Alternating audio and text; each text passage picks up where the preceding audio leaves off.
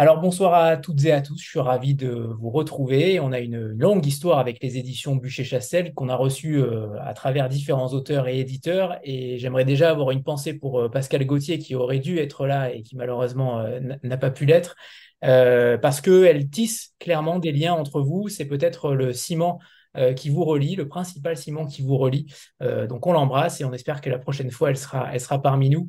Euh, ce soir, on a la chance de recevoir donc trois auteurs, comme je vous l'ai dit. Euh, pour commencer, on aura Adèle Fugère qui a écrit J'ai 8 ans et je m'appelle Jean Rochefort au titre si singulier. Bonsoir Adèle. Bonsoir. Et ensuite, ce sera au tour de Renaud Meyer pour Terre étrangère. Bonsoir Renaud. Bonsoir. Bonsoir à tous. Et on finira la soirée avec Thibaut Gaudry pour la Vénus au parapluie. Bonsoir Thibaut. Il est encore euh, patrouille, évidemment. Bonsoir à toutes et, tous. Alors, on va commencer avec, euh, avec ce roman d'Adèle, ce roman si euh, particulier, si singulier, si caustique. Euh, j'aimerais que vous nous parliez évidemment de, de vous, Adèle, puisque c'est votre premier roman, malgré le fait que vous ayez déjà écrit des nouvelles, mais c'est un premier roman et vous commencez fort, entre guillemets, puisque c'est l'histoire de cette jeune fille, Rosalie, 8 ans, qui se réveille avec la moustache de Jean Rochefort. Alors déjà, j'aimerais connaître euh, votre parcours, Adèle, parce qu'on sait que vous êtes illustratrice, euh, que vous êtes journaliste et que vous avez un parcours euh, assez long que je ne vais, pas que vais pas énumérer ce soir, mais j'aimerais savoir comment l'écriture est venue, comment l'illustration en est peut-être la cause, puisque cette, héroïne, cette héroïne de Rosalie, vous l'avez déjà dessinée, elle a déjà fait l'objet d'un album. Racontez-nous cette histoire de Rosalie en parallèle de votre parcours.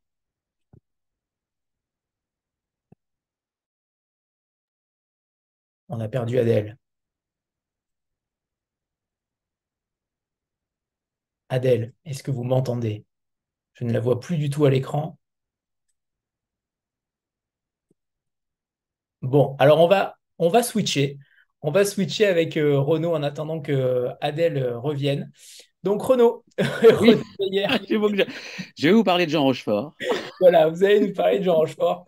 Euh, alors Renaud, vous avez été, j'espère que vous n'allez pas vous déconnecter après ma présentation, euh, parce que ah, je vais essayer. C'est très cocasse. Euh, Renaud, vous avez été journaliste, vous êtes journaliste et vous vous consacrez à l'écriture, au théâtre également. Ce n'est pas votre premier roman, vous avez déjà publié trois romans, dont l'un qui s'appelle Les deux morts de Hanaka aux éditions Pauvert. J'aimerais que vous nous parliez de Terre étrangère, mais d'abord de sa naissance, de sa genèse, parce que c'est une histoire particulière, une histoire à, double entrée, à triple entrée peut-être, pourrait-on dire, et que ces terres étrangères auraient pu être au pluriel finalement sur ce titre-là. Oui, euh, c'est vrai que euh, terre étrangère aurait pu être au pluriel. Ça évoque euh, à la fois la maladie, le, cancer auquel est confronté le cancer du sein auquel est confrontée euh, l'héroïne. Euh, il s'agit aussi de euh, la maladie d'Alzheimer de son, de son grand-père, qui, qui, qui, est un vieux juif qui perd peu à peu la mémoire. Et puis, c'est aussi la terre promise, la terre juive, les origines de Katia Steiner, qu'elle va retrouver au cours du roman. Donc, il y a plusieurs, effectivement, plusieurs entrées. Euh, et puis, c'est aussi le, titre d'un morceau que compose Max Richter pour Katia, euh, une suite euh, pour violoncelle, et qui s'appelle Terre étrangère. Voilà. Donc, c'est à la fois la musique, les origines juives de l'héroïne, la perte de mémoire du grand-père, et aussi cette, cette, maladie qui va être un petit peu pour elle pour l'héroïne le, déclencheur. Et euh, c'est un petit peu toutes ces, toutes ces terres inconnues que va euh, traverser euh, Katia au cours du roman. Alors justement, il y a l'une des terres inconnues et celle de, du cancer du sein, évidemment. Euh, comment on écrit quand on est un homme sur le cancer du sein? C'est plutôt rare, et tant mieux, parce que en effet, ce rôle de l'accompagnant n'est quasiment jamais abordé en littérature. Et ça, c'est quand même plutôt dommage. C'est celui, ce rôle de l'accompagnant à qui on ne demande jamais réellement comment il va. J'aimerais que vous nous parliez de ce rôle-là et surtout de, euh, de cette volonté d'écrire sur le sujet. Euh, bah, c'est qu'en fait, j'ai été confronté à cette situation. Voilà, puisque ma compagne euh, a, traversé ce- cette épreuve et que j'ai traversé avec elle, et que effectivement, en traversant l'épreuve et, euh, euh, après l'avoir traversée, j'ai ressenti ce, besoin justement de parler à la fois de la maladie, mais aussi beaucoup de ce- cette position de celui qui accompagne, effectivement, hein, qui, comme vous dites, on ne demande jamais comment, comment il va, mais qui porte aussi d'une certaine façon euh, cette maladie et fait ce chemin avec, euh, avec euh, la personne. Et Antoine, qui est le compagnon de, de Katia, joue ce rôle-là et choisit d'en faire un, photographe, puisque tout d'un coup, il devient un petit peu l'œil de l'histoire, le témoin un petit peu de, de, tout ça et de cette traversée. Et, et il va, au cours du roman, aussi du participer à cette euh, recherche ensuite des, des origines et, l'énigme qui tient aussi le roman, puisque cette, cette photo qui est en couverture du livre, où on voit une violoncelliste avec le visage effacé, euh, une photo qui, euh, euh, dont hérite euh, euh, Katia, et elle va mener une enquête pour savoir qui est cette femme, qui est cette violoncelliste au visage effacé, et Antoine, son compagnon, va d'une certaine façon aussi l'aider à faire ce parcours et à, et à trouver la, la clé de, de l'énigme. Alors justement, cette enquête, elle arrive plutôt tardivement euh, dans le livre, Oui. j'imagine, un choix euh, aussi, euh, comment dire, conscient, et notamment sur cette couverture-là, qui en effet est la véritable. j'aimerais que vous nous racontiez peut-être l'histoire de cette couverture du livre. Euh, je, je ne sais pas si c'est la véritable, la véritable photo, en tout cas, euh, c'est quand même intéressant de voir que des liens sont tissés au cœur de, de ce roman-là, et qu'on en revient toujours à cette couverture. Euh, oui, c'est le, c'est, à la fois le, la, clé, euh, l'énigme du roman. On revient toujours euh, à, cette photo. Qu'est-ce qu'elle, qu'est-ce qu'elle cache? Qu'est-ce qui est au fond effacé? Ce visage de femme effacée, qu'est-ce qui est effacé? Qu'est-ce qui est perdu? Qu'est-ce qu'on doit retrouver? C'est un peu toute l'histoire du roman, c'est-à-dire qu'est-ce qu'on perd? Katia perd de son grand-père perd la mémoire euh, euh, et on est qu'est-ce que au travers de ce, cheminement euh, Katia va essayer de retrouver. Est-ce que vraiment c'est le visage de cette femme qu'elle doit retrouver? Est-ce que c'est ses origines? Est-ce que voilà. Est-ce que c'est pas elle au fond qu'elle doit retrouver tout au bout plus que plus que le, le visage de cette femme? Et mais je peux en dire davantage et, Non, dévoiler le, non, on n'en dira pas davantage, on parlera L'énigme, je d'autre chose. laisse. Voilà. Euh, Adèle, on est ravi de vous retrouver. Alors évidemment, on switch euh, le passage avec Chrono si ça ne vous dérange pas. Est-ce que vous nous entendez, Adèle? C'était bon? C'est juste pour vérifier que tout est OK.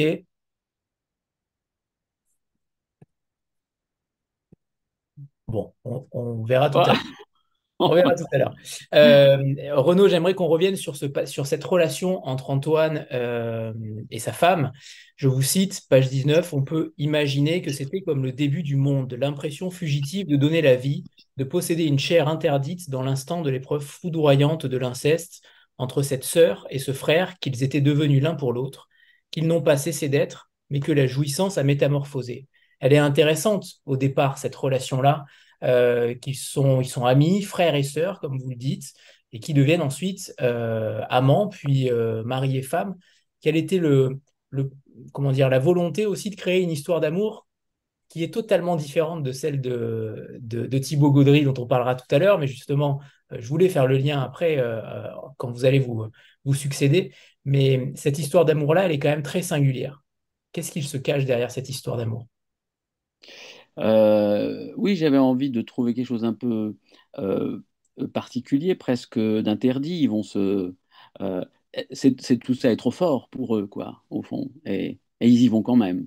Et, c'est justement parce que ça peut-être aussi que cette histoire ne, ne, ne, ne se ne s'établit pas peut-être, ne se fonde pas uniquement sur la passion amoureuse, mais sur l'amitié, que au fond, ils deviennent capables de traverser toutes ces épreuves, peut-être, et notamment cette épreuve au départ de la maladie. Et c'est parce que, je crois, euh, euh, c'était pas simplement, c'est pas simplement entre eux une histoire d'amour, mais aussi une histoire d'amitié qui peuvent se tenir la main et traverser tout ça ensemble. Et c'est ça qui me paraissait euh, intéressant. C'est pas simplement le coup de foudre euh, amoureux comme on l'a peut-être peut-être euh, beaucoup vu, mais une autre histoire, peut-être ils se brûlent tous les deux d'ailleurs. Ils ne savent pas très bien où ça va. Ils se l'interdisent au départ. Ils s'interdisent tous les deux de, d'aller ensemble, de tomber amoureux, de, d'entamer une histoire amoureuse parce que ils, pensent peut-être que leur histoire est plus euh, grande que ça et que au fond c'est, c'est parce qu'ils sont amis qu'ils vont arriver à, traverser les épreuves. Vous écrivez même que, ce, que cette relation, cette histoire va devenir une imagerie médicale, un négatif photographique. Oui. Alors j'aimerais qu'on parle de la musique parce que vous êtes euh, metteur en scène, vous êtes euh, auteur également et comédien. Euh, la musique, elle tient un rôle évidemment très important dans votre roman parce qu'on entend évidemment la playlist et j'aimerais que vous nous disiez ensuite quelle playlist concrètement avec laquelle vous avez peut-être écrit ou avec laquelle vous conseillez peut-être de lire le roman. Ça peut être aussi intéressant d'avoir les deux pans. Euh, mais toute la famille est musicienne, toute la famille de Katia est musicienne en tout cas. Les deux seuls euh, qui, qui ne sont pas musiciens, ou en tout cas qui n'ont pas une appétence particulière, ce sont les deux hommes, finalement, euh, même si Antoine s'y prête. Mais c'est Lucas, ce grand-père, et, et, donc Antoine. Est-ce qu'il y a une raison particulière à cela? Est-ce que le, le rôle de la musique est différent? Mais vous, me l'apprenez Euh, non, j'avais pas du tout. Euh, comme j'ai mis Antoine du côté de la photographie, euh, j'ai pas pensé du, tout à en faire un musicien. Et, ça me paraît intéressant que le grand-père, justement, de Katia, qui est une vraie rencontre, c'est-à-dire ce grand-père ne s'intéresse pas à la musique, il n'aime pas la musique. Et, euh, et, la relation avec Katia a toujours été un petit peu comme ça défaite. Et qu'à la faveur, justement, de, cet événement euh, médical pour Katia, elle va nouer un lien avec ce grand-père et que cette, histoire devient très forte euh, avec ce grand-père. Après, la musique, effectivement, elle, elle irradie un petit peu euh, le livre. C'est une, famille de musiciennes avec des femmes musiciennes. Cela dit, le père de Katia est violoniste, mais c'est un, rôle, un, personnage assez tout à fait secondaire. Mais la, musique dans, le livre sert justement à, Ça sauve tout le monde, au fond. Ça, ça, je pense que ça porte le livre, mais ça sauve aussi euh, euh, Katia, ça sauve euh, le grand-père. Et puis, on ne dévoile pas toute la fin de l'histoire, mais effectivement, cette femme violoncelliste au visage effacé a un lien fort avec le fait que la musique sauve, sauve de toutes les barbarie et permet de résister euh, face à l'ennemi. Euh, vous parliez de, de playlist. Euh, il y a un, y a un morceau qu'on a au, début du livre, qu'on a vers la fin aussi, qui est Prayer de, Ernest Bloch. Et j'ai entendu un jour, je ne connaissais pas le morceau, et j'ai entendu une violoncelliste, Sol Gabetta, a consacré tout un album euh, assez récent à, Ernest Bloch, et c'est le premier morceau. Et en entendant le morceau, j'ai vu la musique du livre comme dans un film, et, euh, c'est en entendant cette musique que j'ai construit l'avant-dernière scène du, roman. donc je, la conseille à tout le monde, en tout cas, celle-là, ce, ce, morceau qui pour moi, est vraiment le reflet du livre. Est-ce que la musique vous euh, est un frein euh, quand vous écrivez ou au contraire c'est une aide précieuse? Est-ce que vous écrivez en musique? Comment se passe cette, euh, cette alchimie entre ces deux arts? Avant, j'écrivais en musique et curieusement, pour ce roman, je n'ai pas écrit avec la musique. en revanche, en dehors, euh, je, me nourris énormément de. Euh, c'était un petit peu différent. C'était là, j'ai beaucoup écouté de morceaux et euh, en écoutant ces morceaux, je m'en suis nourri, j'ai vu des scènes comme ça, j'ai, je me suis beaucoup, beaucoup nourri. j'ai vu des scènes, j'ai commencé à écrire dans ma tête avec la musique. Et puis, au moment de l'écriture, je n'ai pas écrit en musique. Maintenant, ça me, euh, la musique devient un peu trop forte. euh, Comme disait Duras, euh, je, je peux plus entendre du Bach parce que c'est trop fort, quoi. Je deviens, elle disait, je deviens folle. Et, euh, euh, ça a tendance, moi, aujourd'hui, plus à me, comme, si deux écritures euh, se, se chevauchaient dans un même moment, ça devient un peu plus, un peu plus difficile. Et je vous pose cette question parce qu'en effet, j'étais persuadé que vous n'aviez pas écrit en musique, parce que le sujet peut-être s'y prêtait, ne s'y prêtait pas, euh, parce que l'écriture est parfois implacable, parce que euh, le sujet est extrêmement euh, difficile, douloureux aussi peut-être. Est-ce qu'il y a un lien avec cette, cette difficulté-là peut-être? Je- imagine, on imagine davantage Thibaut, par exemple, sur son histoire, euh, con- euh, écrire en musique. Voilà. Oui, peut-être, parce que, ben, effectivement, peut-être que la musique aussi est tellement présente dans le livre, et, mais euh, euh, euh, j'ai l'impression que, effectivement, j'entends mieux aujourd'hui, moi, la musique du livre si j'ai pas une, deuxième musique derrière, qui peut devenir au fond un peu, un peu, un peu gênante. Mais si j'avais pas écouté un certain nombre de, de- morceaux, dont le, Ernest Bloch, euh, je pense que le livre n'aurait pas la même couleur. C'est vrai que il est très nourri de, de- tous les morceaux qu'on retrouve euh, effectivement euh, au cours du livre, euh, que ce soit Bach, euh, Saint-Saëns, euh, euh, Schumann, etc. Euh, euh, donc euh, euh, voilà. Je ne sais pas si j'ai répondu à votre question. Très bien, très bien.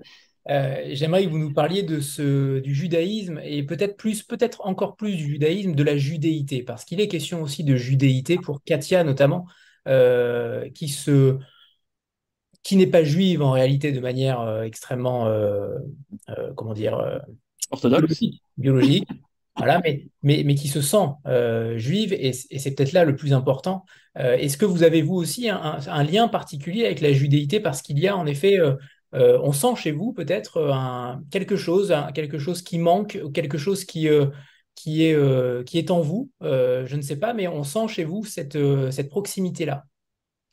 Oui, oui. alors c'est vrai que par exemple mon premier roman, Les deux morts de Hanaka, il était déjà question de, de, de judéité, de- de- d'histoire juive. Et, euh, euh, et j'ai même écrit une pièce aussi euh, euh, sur ce, sur ce thème qui raconte un petit peu mon histoire. Il y a une, une double, une double raison à ça. La première, c'est que adolescent, j'ai rencontré un ami et cet ami était juif et je suis devenu, on est devenus les, les- voilà, les meilleurs amis et j'étais tout le temps chez lui.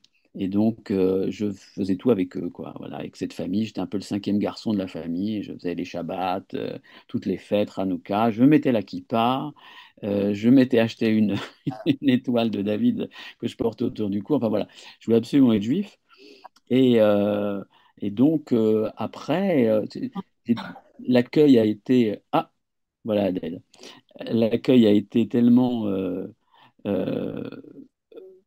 euh, je vais dire, euh, formidable de, cette famille que j'ai voulu euh, vite sûrement leur rendre ça et, c'est la raison pour laquelle j'écris là-dessus. Et puis la seconde raison, c'est que je suis d'origine arménienne et que c'est sûrement une façon de retrouver un orientalisme au travers de, de la judéité que je tendance à ne voilà euh, être un petit peu en retrait de de, de l'Arménie, mais peut-être que ça viendra avec le temps. Voilà, ce sont ces deux choses-là qui m'amènent à la judéité.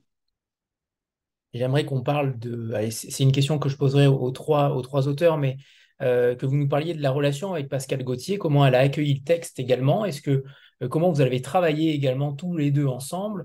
Euh, quels ont été le- les, les axes de travail aussi peut-être? Contraire, tout était parfait. Et là, pour le coup, euh, Pascal n'a fait que confirmer. Mais, mais racontez-nous, parce qu'on a l'habitude dans cette, euh, dans cette émission justement de parler de ce lien entre éditeur et auteur qui est si important. et, qu'on considère comme essentiels avec, Pascal, on se connaissait depuis, depuis longtemps, mais on n'avait jamais travaillé ensemble. et c'est vrai que le lien avec Pascal peut être euh, assez fort. Euh, c'est euh, c'est une éditrice protectrice. et donc ça, c'est un, pour un auteur, il n'y a rien de plus précieux. Après, sur le travail, sur le texte, on a fait plutôt des coupes. Voilà, avec Pascal. Elle m'a dit ça, il faut couper, ça, ça, ça peut-être pas nécessaire, ça enlève, voilà. Elle n'a pas changé la structure du, du livre, euh, euh, ni, euh, la narration? Ni, la narration, ni le style, mais en revanche, sur, sur, sur, sur, des coupes qui m'ont paru tout de suite extrêmement judicieuses. voilà, elle a, elle a retravaillé l'objet de cette façon. Et j'espère que mes camarades vous diront des choses différentes. Et, justement, ce rôle de Katia, ce personnage de Katia, pour vous, il était euh, euh, essentiellement au cœur du livre. Vous auriez pu raconter, par exemple, l'histoire euh, du point de vue d'Antoine. Ça aurait pu être aussi une, autre, une autre manière de le raconter. Est-ce qu'il y a eu des échanges aussi avec Pascal ou avec vous-même, tout simplement, sur, sur cette... il est tellement important ce, ce, ton narratif ou ce ton omniscient. justement, est-ce que vous avez eu des échanges par rapport à cela? Ah, vous êtes fort. Euh, en fait, j'ai devancé Pascal euh, avant de lui donner le manuscrit. La première version du roman était écrite à la première personne. Et c'était Antoine, qui racontait l'histoire. Et, euh, à la lecture, je me suis dit que c'était, ça fonctionnait pas. C'était trop proche et qu'il fallait prendre un petit peu plus de, recul, de hauteur et raconter l'histoire. Mais sûrement que ce point de vue-là euh, euh, demeure dans le roman. Euh, il est en filigrane. Il est en filigrane, voilà. Mais il n'est pas, il pas au premier plan. et, et c'est tant mieux, je crois. Alors, qu'est-ce que lit Renaud Meyer? Quelles sont vos, vos, influences, vos auteurs préférés? Est-ce qu'il y a des auteurs qui ont, alors pas façonné le roman, bien entendu, mais en tout cas qui qui sont avec vous peut-être au moment de l'écriture Est-ce que euh, certains ont façonné votre manière d'écrire? Qu'est-ce que vous lisez, Renaud? Euh, Je suis assez classique, enfin classique contemporain, mais je ne sais pas si ça façonne mon écriture. Moi, je suis très Duras, Proust, Céline, Modiano. Voilà. je pense que le côté enquête très présent chez Modiano me plaît beaucoup et que je m'en suis aperçu euh, dernièrement en me disant finalement je, j'aime bien les enquêtes parce que c'est déjà le cas dans mon premier roman et que Modiano se sert toujours de ça. Euh, euh, donc voilà, c'est peut-être une influence, mais voilà. Et Proust intervient au cœur du roman d'ailleurs. Et, et, tout à fait, puisque Antoine, pour euh, divertir au premier sens du terme de, cette, de cette épreuve euh, euh, commence, va, va, acheter le, gros pavé de, de, la recherche de Proust en un seul volume et se dit que s'il arrive au bout, Katia sera guérie. Voilà. Donc il se met à lire la recherche.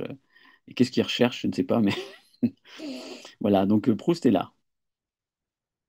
Il y a un, personnage également dont on n'a pas encore euh, beaucoup parlé, c'est ce, c'est Lucas. Euh, clairement, atteint d'Alzheimer, cette relation va se nouer avec, euh, Katia. cette relation très particulière, il y a des dialogues très, alors comment dire, qui sont à la fois drôles et à la fois terribles en même temps, notamment sur cette maladie d'Alzheimer, où elle lui annonce évidemment qu'elle a un cancer du sein et qu'évidemment quelques semaines après, il l'a déjà oublié et ne comprend pas pourquoi elle porte une perruque.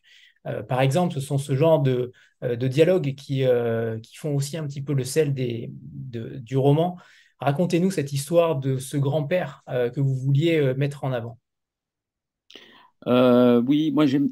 J'aime bien les grands-pères et les grands-mères qui ont des histoires à raconter, qui, qui, les gardent et puis à un moment donné ils les distillent un petit peu et qu'on aimerait un petit peu tout savoir. et que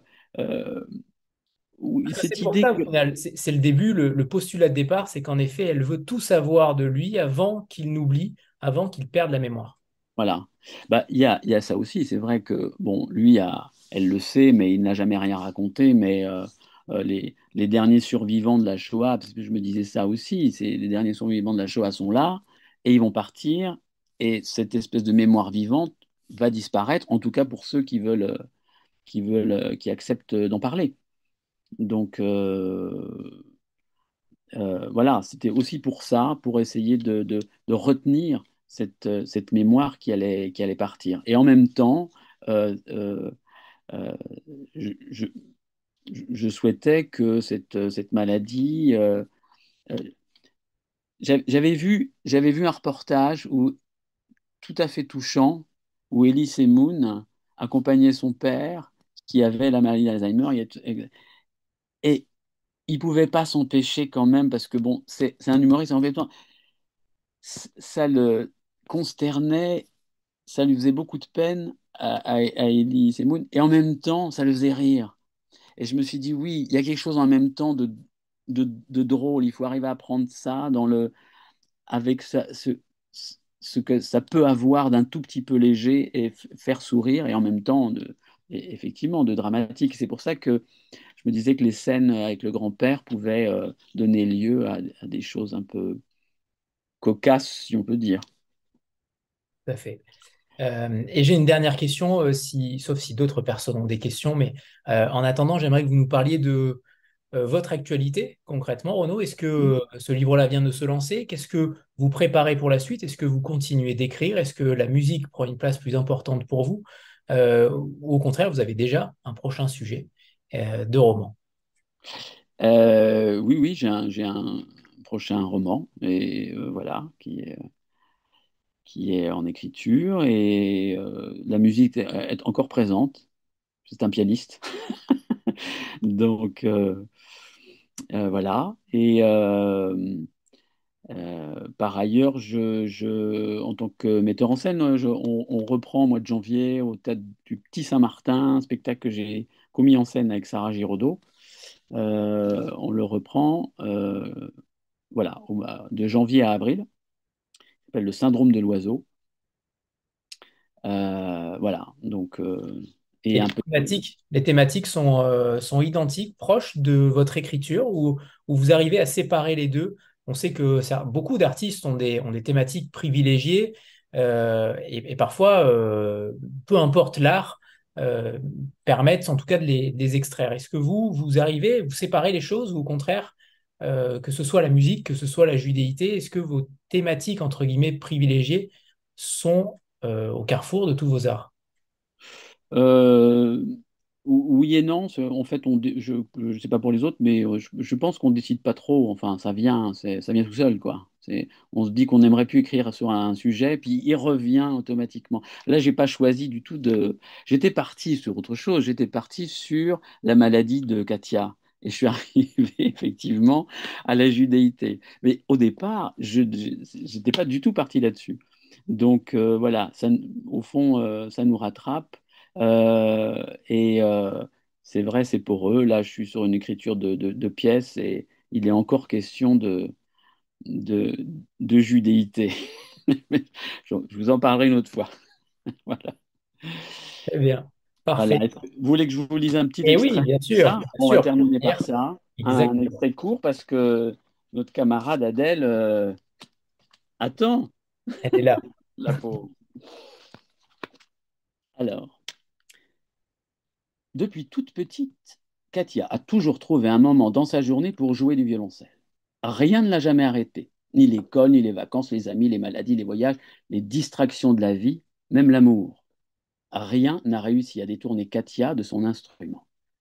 Elle passe avec lui 6 à 7 heures par jour. Elle ne le quitte jamais vraiment. Sauf quand son état nécessite une révision de l'âme et du corps et que Katia le confie aux bons soins de Serge, son luthier. Ce violoncelle est son enfant, son confident, sa moitié. Elle y tient plus qu'à toute autre chose. Pourtant, il ne lui appartient pas vraiment, celle de près d'un chef d'orchestre, ami de sa mère qu'il avait fait fabriquer pour sa femme par Peresson, le célèbre luthier italien, dans les années 70. Cela semble exagérer cet attachement amoureux à son instrument, même s'il s'agit d'un violoncelle d'exception, mais c'est ainsi. Katia ne peut se séparer de son père Essonne, et qui touche à un cheveu de cet enfant chéri mérite sa colère. Après l'annonce, Katia s'est imaginé qu'elle allait continuer à jouer malgré tout, peut-être même avec plus de fougue, avec l'espoir de retrouver dans la musique une part d'elle-même, qui ne pouvait la trahir, ni céder face à la maladie. Mais elle a vu l'inverse se produire à mesure que les traitements sont entrés dans sa vie. Son corps n'a plus voulu lui obéir, ni ses mains, ni ses bras, ni sa tête. Une manifestation assez rare pour une musicienne de son niveau. Et puis ce matin, Katia était encore couchée près d'Antoine dans son lit. Elle lui a glissé un baiser, a dit qu'elle voulait un café, et qu'ensuite, elle irait jouer les suites pour violoncelle de Bach dans sa pièce à musique. C'était comme si la maladie n'avait jamais existé ailleurs que dans ses cauchemars. Antoine lui a demandé si elle se sentait vraiment la force de jouer, et Katia a répondu qu'elle ne pouvait pas abandonner son violoncelle à sa solitude, trois semaines qu'elle n'y avait pas touché. Elle était persuadée que si cette séparation se prolongeait, elle allait susciter chez lui des sentiments négatifs, une contrariété capable de modifier son caractère et de le pousser vers des sonorités métalliques. Il est tellement susceptible, a-t-elle ajouté avec sérieux. Antoine a ri de ce rapport passionnel qu'entretient Katia avec son père Essonne, ce qui a provoqué chez elle un Tu me fais chier, peu courant dans sa bouche. Voilà. Merci Renaud, merci infiniment. Euh, et donc on va passer à la deuxième autrice, Adèle Fugère. Adèle, Adèle ouvre ton micro, je te laisse la parole. Le micro, Adèle, en bas à gauche. Il est coupé. On va y arriver, on va y arriver, Adèle. Ça, je pense que c'est un coup de Jean Rochefort. Mais euh, Vous m'entendez là? Oui, c'est bon. Bon. Non, mais j'ai une. Alors, je vais tout vous dire. Je ne vous cache rien. J'ai une connexion pas très, très bonne. Donc, on n'est pas à l'abri que ça recommence. On est d'accord? Ok. Bon, je suis désolée. Je suis absolument désolée. Ça, ça a coupé au moment où j'allais à. Euh, bref, bon voilà, je suis meilleure à l'écriture, je pense. Alors Adèle, euh, je ne vais pas évidemment euh, reposer ma question au tout début, mais je vais déjà reposer ma question. Je ne vais pas faire la présentation euh, de ce que vous aviez fait parce que je l'ai déjà fait, mais justement, Rosalie, 8 ans, ce personnage-là qui se réveille avec la moustache de Jean Rochefort. Je vais essayer de faire très court avant que ça ne coupe, mais ce personnage-là, il existait déjà avant dans des albums. Alors j'aimerais que vous nous parliez de cette historique, de cette historique, jeune femme Rosalie. Alors en fait, non. Euh, je vais, je vais. Euh, en fait, euh, j'ai écrit le livre avant. J'ai écrit le livre avant et c'est en fait le livre. Le J'ai 8 ans et je m'appelle Jean Rochefort. Je l'ai écrit juste avant le confinement. Je l'ai terminé. J'avais terminé le manuscrit, du moins la, première version. Le confinement commençait. Donc on était le 16 mars. Et, et, et en fait, boum, tout, tout se ferme. Et je me suis dit, bah, en fait, je vais prendre cette Rosalie-là, je vais la sortir du bouquin que personne ne connaissait, et je vais en faire euh, un petit personnage de, de sketch. Et, que, et tous les jours pendant le confinement, je, je, voulais envoyer un sketch un peu drôle euh, sur les réseaux sociaux vers midi euh, pour parce que voilà c'était pas pas très joyeux ce qu'on vivait donc donc en fait c'est le contraire ce qui s'est passé c'est que euh, c'est que j'ai tiré Rosalie du livre, mais le livre existait déjà avant en fait. Le manuscrit était déjà là avant. D'accord. Alors justement, cette Rosalie, elle est, c'est une fille, euh, une jeune fille, euh, puisqu'elle a 8 ans, très sombre, qui n'a finalement aucune raison d'aller mal. En tout cas, on ne connaît pas la cause au départ. c'est quand même rare de ne pas connaître la cause d'une telle dépression. Racontez-nous aussi cette volonté de brouiller les pistes dès le départ. Euh, en fait, l'idée de, d'écrire, d'écrire sur, une, sur l'enfance. Je voulais écrire sur l'enfance depuis très très longtemps. Et vous avez raison, elle n'a pas de raison d'aller, mal, en fait. Euh, euh, elle, je voulais désacraliser l'enfance. Je voulais percer la bulle un peu rose bonbon, jaune citron, bleu ciel de, de l'enfance et montrer qu'il y a des enfants qui vont pas forcément bien, Rosalie, elle va pas tout le temps mal. Elle va, elle a pas de raison. Et je voulais surtout montrer qu'on peut être dans une famille aimante, avoir des amis, avoir un grand-père, faire le clown à l'école, et de temps en temps, eh ben, il y a des, idées noires, des nuages qui, arrivent. Donc, mais le, pitch de départ, c'était vraiment de, parler de, l'enfance et de dire, ben voilà, c'est pas toujours tout rose. Il y a qu'à regarder une cour de récré, en fait. Hein. Dans une cour de récré, il il y a des enfants qui, qui courent partout, qui ont l'air très joyeux, puis il y en a d'autres qui sont un peu plus en retrait. Je voulais vraiment euh, montrer qu'un enfant, c'est pas forcément joyeux, c'est pas forcément euh, euh, tout le temps vif. c'est une thématique, l'enfance, qui est quand même assez peu abordée, du moins le mal-être de l'enfant, c'est quelque chose qui était assez peu abordé. La maladie, n'en parlons pas. C'était un peu tabou, donc j'avais envie de parler de ça, mais je voulais pas le faire de manière frontale. Je voulais que ce soit quand même léger, drôle et, un peu absurde. Voilà. Parce que je suis pas pédopsychiatre, je suis pas médecin. Moi, je sais juste raconter des histoires, donc je voulais, voulais pas quelque chose de technique, en fait. Alors, drôle et absurde, c'est le moins qu'on puisse dire, puisqu'une enfant de 8 ans aujourd'hui qui connaît Jean Rochefort, c'est déjà un exploit. Euh, j'aimerais savoir comment euh, vous est apparue cette figure de Jean Rochefort. Évidemment, j'imagine que vous appréciez beaucoup Jean Rochefort, c'est une évidence, mais euh, quand même, pourquoi avoir voulu la mettre, mettre Jean Rochefort, la figure de Jean Rochefort, aussi présente dans le cœur du livre Alors, Jean Rochefort, c'est quelqu'un qui est là avec, enfin, qui est, là avec moi. Non. Alors, je ne l'ai jamais rencontré. Je l'ai croisé, pour tout vous dire, pour être très franche avec vous, je l'ai croisé sur un parking. Euh, il arrivait dans une belle berline. Il avait ce fameux pantalon jaune côtelé, euh, en, velours côtelé jaune, mais j'ai pas osé l'aborder. Je, j'ai été un peu impressionnée. Puis pour lui dire quoi, euh, j'adore ce que vous faites. Moi, j'avais l'air un peu, un peu, un peu bêtasse, quoi. Mais je l'ai juste trouvé un peu plus petit que prévu. Je, je, le pensais très grand et en fait, je l'ai pas trouvé très très grand. Bref, évidemment, j'ai vu. J'ai pas la prétention d'avoir lu d'avoir vu tous ces films. J'aime certains de ces films, je les aime pas tous. Il y en a qui m'ont plus marqué que d'autres, mais c'est lui en fait. Et je me suis rendu compte que je l'aimais lui depuis très très longtemps. Moi, j'ai 47 ans. Je suis née en 76, je suis de la génération, je ne sais pas s'il y en a qui nous écoutent, mais je suis de la génération de ceux qui ont connu euh, l'émission de Jean Rochefort où il présentait des dessins animés avec Winnie l'ourson le samedi soir. Ça m'a marqué à vie. Et ce qui m'a marqué aussi à vie, quand j'étais toute petite, c'était son rôle de la taupe dans Cartouche de Philippe de Broca. Moi, je suis une très grande fan des, des fans des, films de Broca. Et c'était pas euh, Belmondo qui m'intéressait, c'était le, son acolyte un peu taciturne derrière, qui était la taupe, qui était interprétée par, euh, par Jean Rochefort. Et en fait, ce qui m'intéresse chez lui depuis toute petite, je sais pas.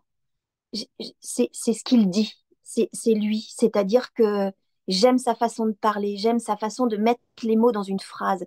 Moi, je suis quelqu'un qui répète trois fois la même chose, qui, euh, voilà, j'hésite. J'ai l'impression que lui, c'est toujours fluide et que le mot est exactement à la place où il doit être dans la phrase. Et ça, ça m'impressionne beaucoup. Et il s'avère que depuis des années, j'engrange, j'engrange des verbatims de lui, des extraits d'interviews, euh, des anecdotes qu'il a dites dans, des, dans un carnet et, et dans mon téléphone portable. Et il s'avère qu'en octobre 2017, Jean Rochefort est mort.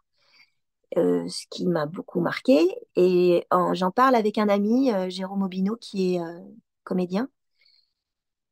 Et à la fin de la discussion, il m'a dit Tu te rends compte tout ce que tu as engrangé sur Jean Rochefort, fais-en quelque chose. Donc j'avais, et c'est là que j'ai eu le déclic de faire rencontrer Jean Rochefort avec Rosalie et de faire, de transformer Rosalie en Jean Rochefort, parce que Jean Rochefort ne s'est jamais caché qu'il était dépressif. Et je me suis dit, ce serait la meilleure béquille pour, euh, pour Rosalie. C'est-à-dire que Jean Rochefort allait l'aider, elle, euh, allait la, la cajoler. Il allait la cajoler et du moins lui, lui faire en sorte que grâce à lui, elle aille mieux.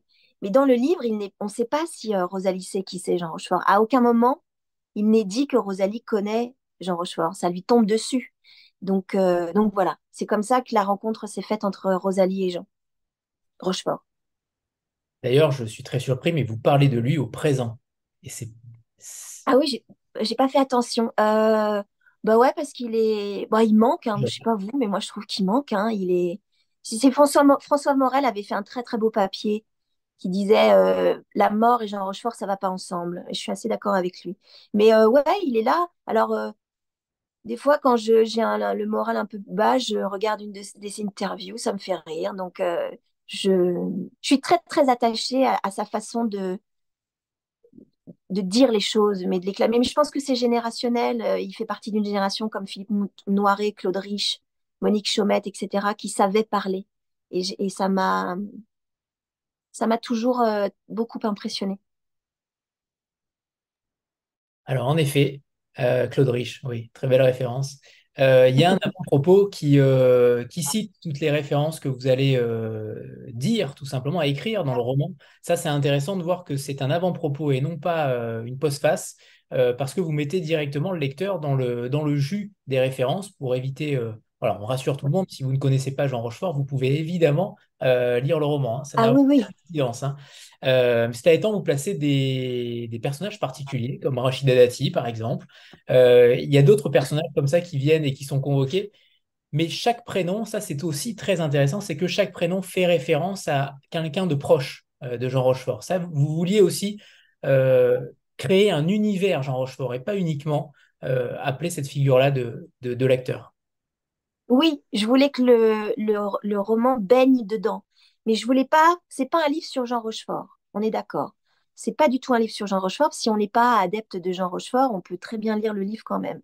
Mais c'est vrai que tout transpire de Jean Rochefort. Rosalie, elle, naît à Saint-Lunaire. Saint-Lunaire, c'est la, commune de naissance de Jean Rochefort. Euh, son instituteur s'appelle Jean-Pierre, c'est une référence à Jean-Pierre Mariel. Elle va à, euh, en, Jean Rochefort euh, un goûter anniversaire costumé euh, elle va y rencontrer une Mimi Mati. Il y a un lien avec Jean Rochefort, c'est que Jean Rochefort en a parlé dans une interview. Euh, elle va rencontrer, enfin, elle va être avec Rachida, Pénélope Rachida Dati. C'est parce que Jean Rochefort a, parlé d'une anecdote avec Rachida Dati. Euh, bref, il y a du Johnny Depp parce qu'on sait qu'il a participé à un film qui, n'est jamais sorti, mais de Terry Gilliam sur Don Quichotte. Donc voilà, oui, il y a plein de références. Il y a plein de références à Jean Rochefort. Le ping-pong, Jean Rochefort faisait du ping-pong, la piscine, Jean Rochefort faisait de, faisait de la piscine. Donc tout est, tout est parsemé de références Jean Rochefort, mais je les ai euh, cachées ou tordues, ou... et j'en ai fait une espèce de, de tambouille, quoi, euh, qui fait que euh, il y a des mots de Jean Rochefort, il y a des références à Jean Rochefort, il y a des amis de Jean Rochefort, il y a des noms en lien avec Jean Rochefort. Quand il parle de Nantes, il en a parlé comme ça. Quand euh, j'invoque Barbara, c'est pareil, il a parlé de Barbara, mais je j'aime bien, euh, euh, comment dire, prendre des chemins détournés, en fait. C'est un peu ça. Voilà. Très belle description de, Nantes, au passage. j'ai cru comprendre que l'idée des dessins, parce que vous êtes illustratrice sous le pseudo Adèle fait de son mieux, pour ceux qui ne connaissent pas encore, est-ce que euh, j'ai cru comprendre que l'idée des dessins venait de, des objets que vous trouviez. Euh, est-ce que pour ce roman aussi, pour la littérature, puisque c'est votre premier roman, est-ce que euh, pour la littérature, ce sont aussi les objets qui convoquent votre inspiration, comme une sorte de déclencheur? Non. Ah, ah c'est une très bonne question, c'est très joli. Quand je dessine, alors quand je détourne des petits objets, je les quand je détourne les objets, c'est souvent l'objet qui me parle, c'est-à-dire que c'est l'objet qui m'impose le dessin. Par exemple, quand je vois une clémentine, je vois pas une clémentine, je vois une montgolfière. Ou quand je vois, euh, euh, quand je vais voir une pince à linge. Quand vous voyez une moustache, vous voyez Jean Rochefort. Voilà, c'est un peu ça. Mais j'ai pas, non, c'est pas du tout le même mécanisme. Ce qui est très drôle, en revanche, c'est que l'écriture m'aide beaucoup pour commencer un dessin. Souvent, ça part d'une phrase que j'ai entendue ou des choses comme ça. Euh, ou d'un objet. Euh. mais là, non, j'ai pas convoqué les objets. Le, travail de l'écriture euh, est pas tout à fait le même pour moi que le travail du dessin. Là où, pas, en revanche, ça, se rapproche, c'est que moi, je fais des dessins. Alors, je fais du détournement d'objets, mais je fais aussi du dessin à la ligne claire, sans détournement. J'aime la simplicité, en fait. Je vais à la simplicité. D'ailleurs, le livre il est, comme ça, c'est-à-dire qu'il est très simple en fait dans sa, manière d'être. C'est comme un artichaut, c'est-à-dire que j'écris, ensuite j'enlève les feuilles de l'artichaut pour en trouver le, cœur, aller à l'os et, enlever les adverbes et enlever les choses là. Le dessin, c'est pareil, c'est là où ça se rapproche, c'est que le dessin, euh, je vais euh, faire un dessin, je vais regarder le dessin, ça va, ça va m'aller. Et puis à un moment donné, je vais rajouter, je vais vouloir rajouter un petit point ou un petit trait supplémentaire. Et là, je vais basculer dans le too much, dans le trop. Euh, il faut vraiment, euh, j'ai vraiment cette sensation qu'il faut savoir s'arrêter au bon moment pour ne pas que le dessin soit euh, trop trop moche quoi. Et l'écriture c'est un peu pareil. C'est-à-dire qu'il faut vraiment, je suis vraiment sur une, j'ai vraiment cette sensation là d'être sur une brèche. Écrire simple ou dessiner simple, c'est pas simple. c'est souvent un exercice. Alors, je, vous le dis très, très franchement que quand je me suis lancée là-dedans, oh j'y suis allée un peu les doigts dans le nez, sans aucune arrière-pensée, en me disant, voilà. Puis en fait, je me suis rendu compte que, il y avait un peu de boulot, quoi. Euh, et, s'il y a un lien entre le dessin et l'écriture, c'est ça. C'est le fait d'aller à la simplicité et de surtout pas en faire trop, quoi. Voilà. C'est Charlie Chaplin qui disait le, le meilleur chemin, c'est la simplicité. Mais c'est pas le chemin le plus simple. Très bien. Alors, ce que j'aimerais aussi qu'on aborde, c'est le langage de Rosalie, parce qu'au début, en effet, il est extrêmement simple. Et ensuite, il, mm. évolue énormément. Il évolue à travers l'histoire. Et ça, c'est plutôt très intéressant parce que euh, on pourrait être déstabilisé à l'entrée du roman. Euh, en effet, c'est une enfant du temps qui parle clairement. Et puis ensuite, euh, on la voit clairement évoluer par rapport à ce langage hein, quasiment châtié, un langage extrêmement soutenu. Euh, du Sège, par exemple, du Sège, qui utilise encore du Sège aujourd'hui? Euh, j'aimerais que vous nous parliez de ça, de, cette évolution du langage. Pour vous, c'était, euh, ça allait de pair avec son évolution, dont on parlera tout à l'heure, sur son évolution genrée?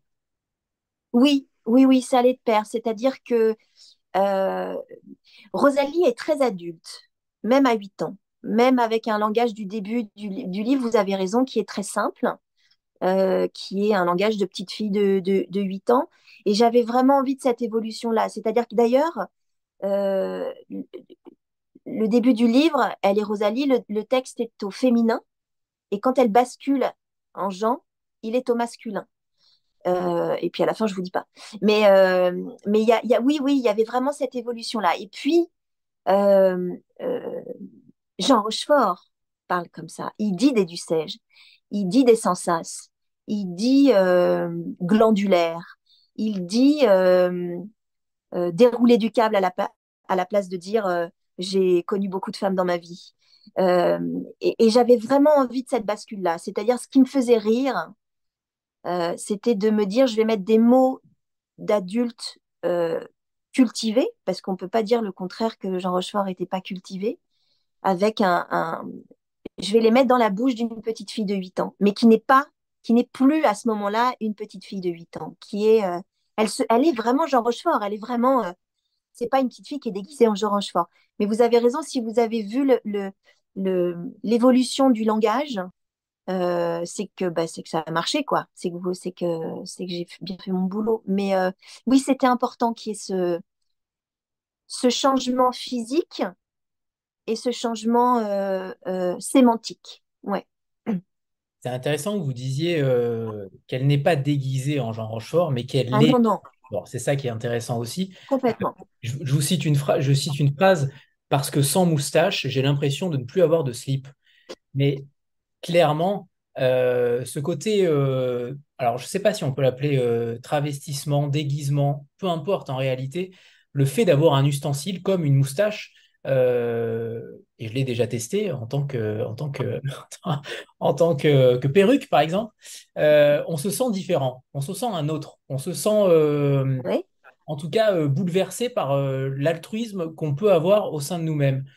J'aimerais que vous nous parliez de ça, de, cette, de ce simple ustensile qui est une moustache qui permet de changer de facette, de changer de personnage, de changer d'identité. Mm. Est-ce que vous êtes, ça vous est peut-être arrivé à 8 ans, potentiellement aussi? Non, non, j'allais, je croyais que vous allez me dire, euh, est-ce que vous avez déjà eu de la moustache? Euh... Été déplacé. vous auriez pu, je vous aurais, je vous aurais dit non. Euh, non, mais c'est peut-être à Renaud aussi qu'il faudrait poser la question, c'est-à-dire que en tant que comédien, quand on remet, quand on revêt un costume, quand on, quand on a un costume, quand on porte un costume, souvent les comédiens disent je suis plus moi, il y a une stature, il y a une façon de marcher. La moustache, c'était très simple c'est que premièrement, ça me faisait rire d'avoir une gamine avec une moustache. Ça, ça me fait, ça me fait rire d'avoir. Parce qu'à 8 ans, on n'est pas encore tout à fait. Euh, comment dire euh, On n'est pas ado encore. On a un côté un peu poupon et en même temps, on n'est pas un grand échalas. Donc, ça, ça me faisait rire. ce qui me faisait rire aussi, c'est que la, la, ce que je voulais, c'est que quand on regardait Rosalie, qu'on ne puisse pas enlever cette moustache, qui lui, a, qui lui pousse, hein, elle ne la colle pas, il lui pousse cette moustache. Donc, je, voulais qu'on ne puisse pas l'éviter, ce, ce, ce, faux déguisement, parce que ce n'est pas un, déguisement. Euh, et puis, je trouve que c'est un élément très simple, la moustache. Après, elle s'habille en Jean Rochefort, mais je trouve que la moustache, euh, euh, vous avez raison, on ne on, on, se comporte pas de la même façon, on n'a pas le visage de la même manière, on se regarde pas de la même manière, et puis la moustache, peut, le visage peut être plus grand, plus... Ouais, ouais, il y a, y a, Je voulais que ce soit un élément incongru, euh, masculin, sur une, un visage de fille. Et très discret. Pardon? Et très discret. Et très discret. Je voulais pas quelque chose, je voulais pas le, nez clown, la perruque, le, voilà, la, complète jambon. Je voulais vraiment quelque chose qu'elle ne puisse pas enlever et que la personne qui lui parle ne puisse pas éviter. Donc, bah, ça m'a paru. Euh, et puis Jean Rochefort, c'est la moustache. Quoi qu'on dise. J'ai revu l'autre jour Ridicule, le film Ridicule de, de Patrice Lecomte où il joue euh, dedans. Il n'a pas la moustache. Eh ben, il n'a pas de slip, quoi. Voilà. Euh, pardon d'être aussi, mais c'est un peu ça. Il y a un peu de ça.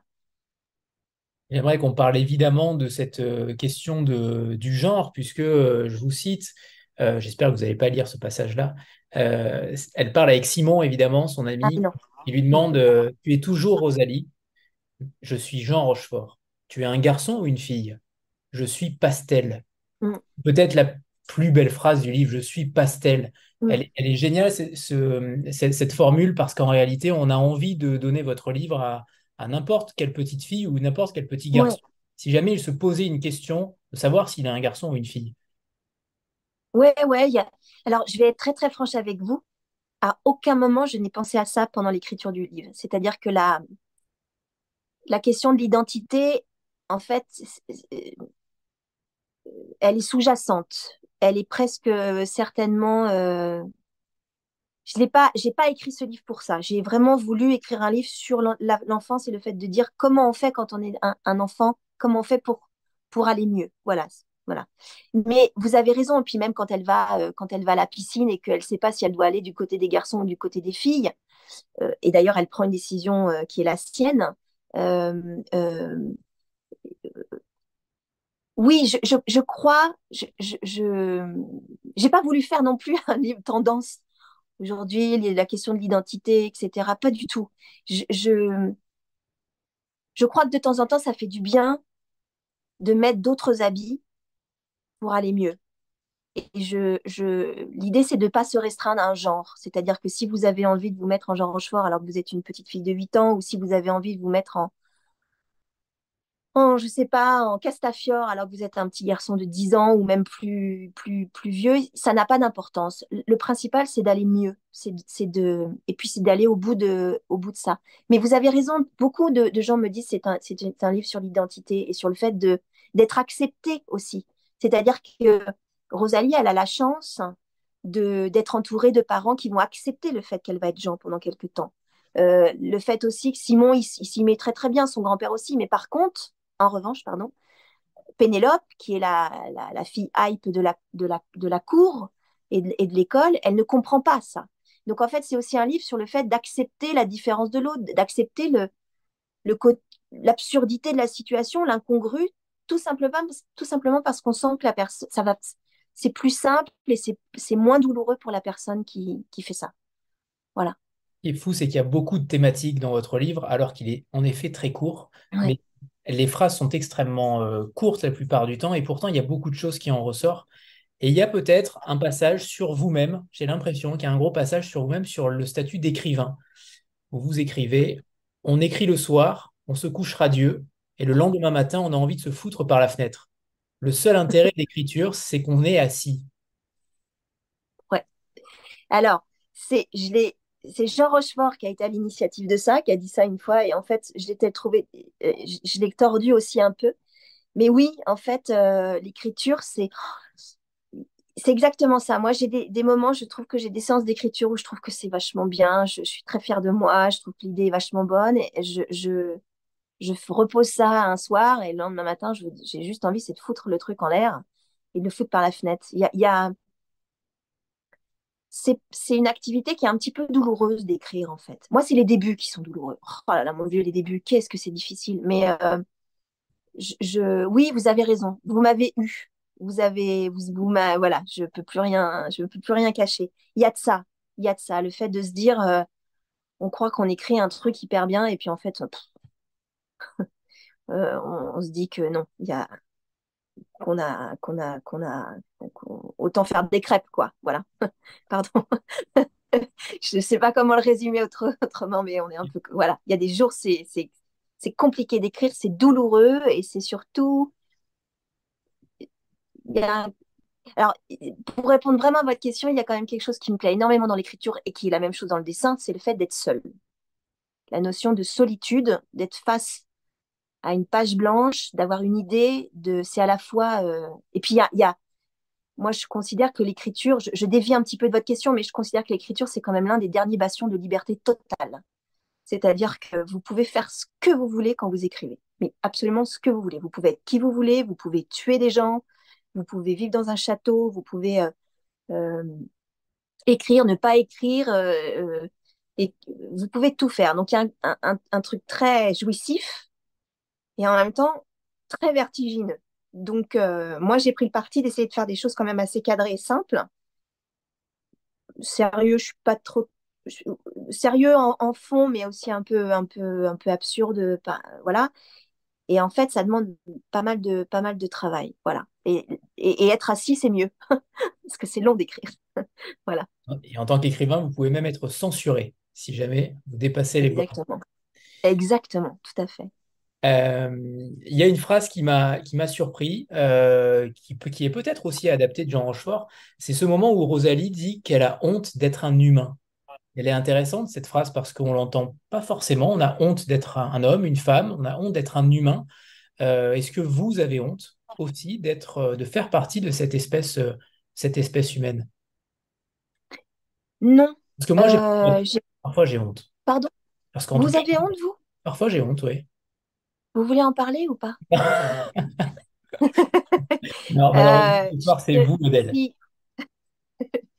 Euh, oui, bon, oui, évidemment, j'ai honte. J'ai euh, surtout, surtout en ce moment, je trouve qu'il y y a des choses qui se passent qui me qui m'interpellent. Après, moi, j'ai ma casquette de journaliste aussi, donc l'actualité, me, me, je me nourris de ça.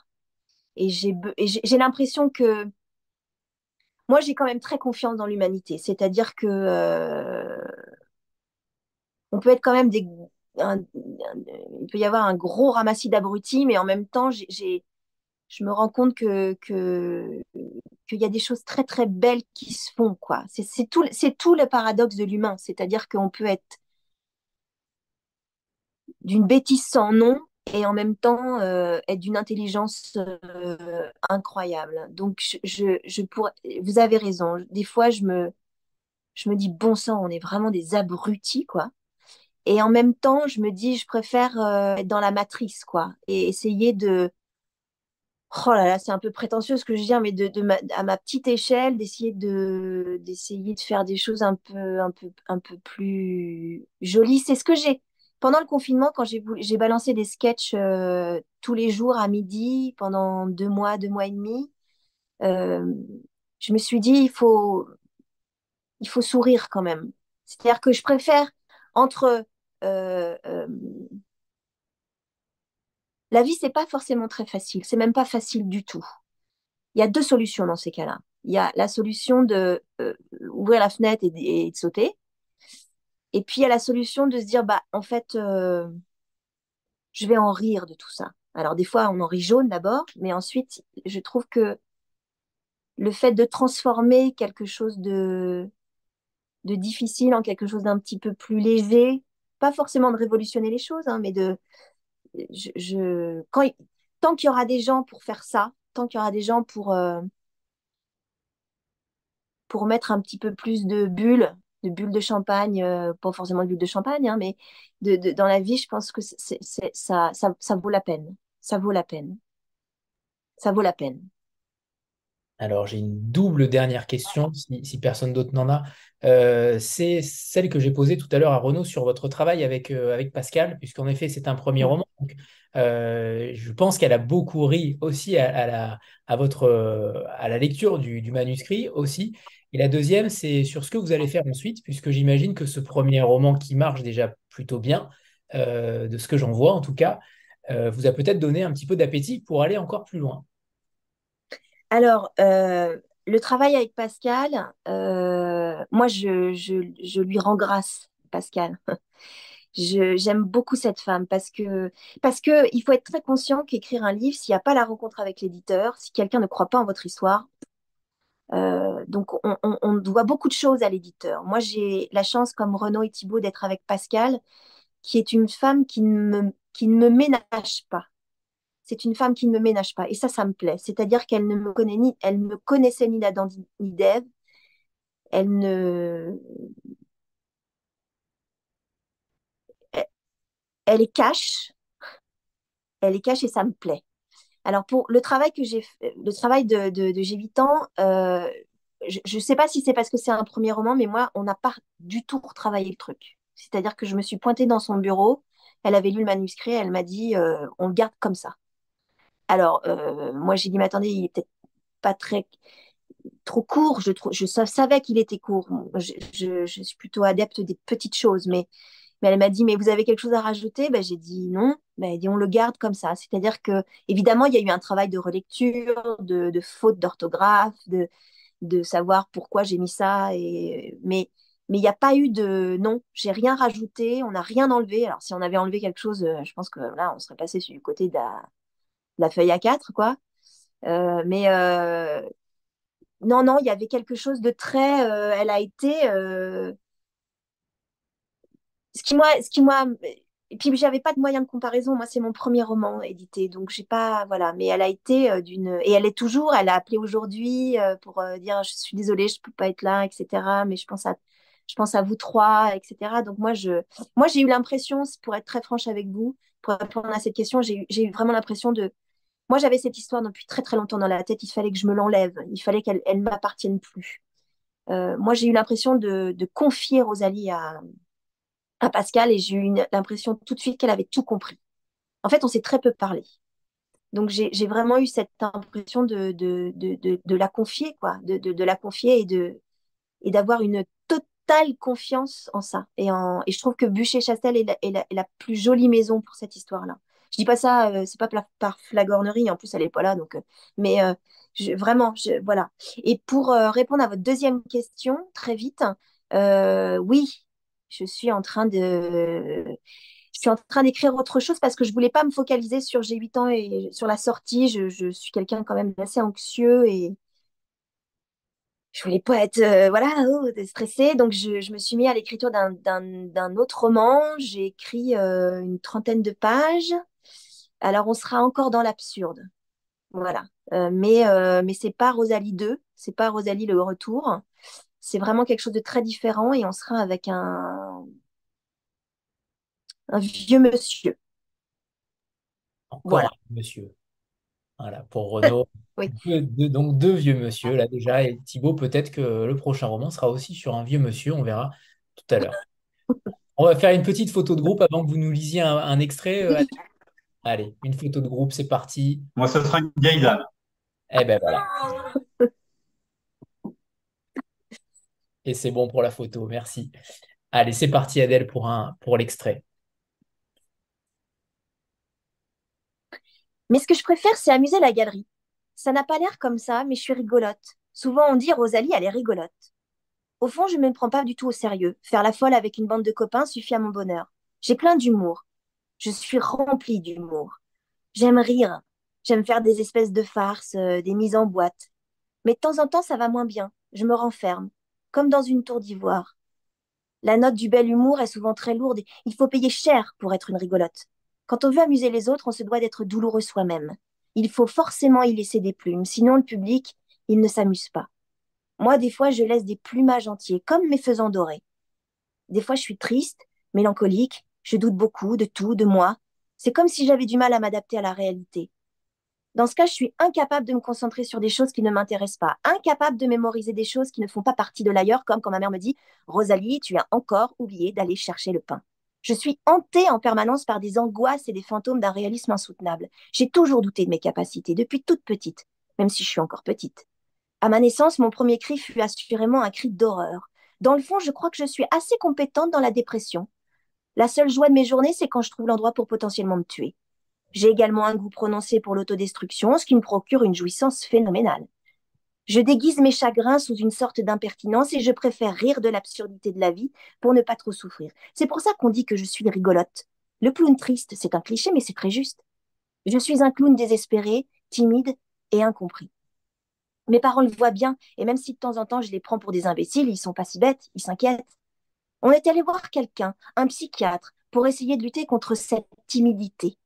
Il m'a dit de travailler dans l'effexor. Je le fais d'ailleurs avec une certaine satisfaction. Mon psychiatre l'appelle ma vieille maîtresse. C'est assez juste. Ça a quand même un gros inconvénient, ça enlève beaucoup la mémoire et c'est très ennuyeux. Et puis ça n'empêche pas mes parents de s'inquiéter. Et moi, ça m'embête que mes parents s'inquiètent. Ça me rend encore plus triste parce que je me dis que c'est de ma faute s'ils s'inquiètent. Je me sens comme une mauvaise fille. Et dans ces moments-là, j'ai un goût prononcé pour le marasme je suis là, j'attends, j'attends que les nuages noirs passent, j'attends que ça passe, j'attends que quelque chose se passe.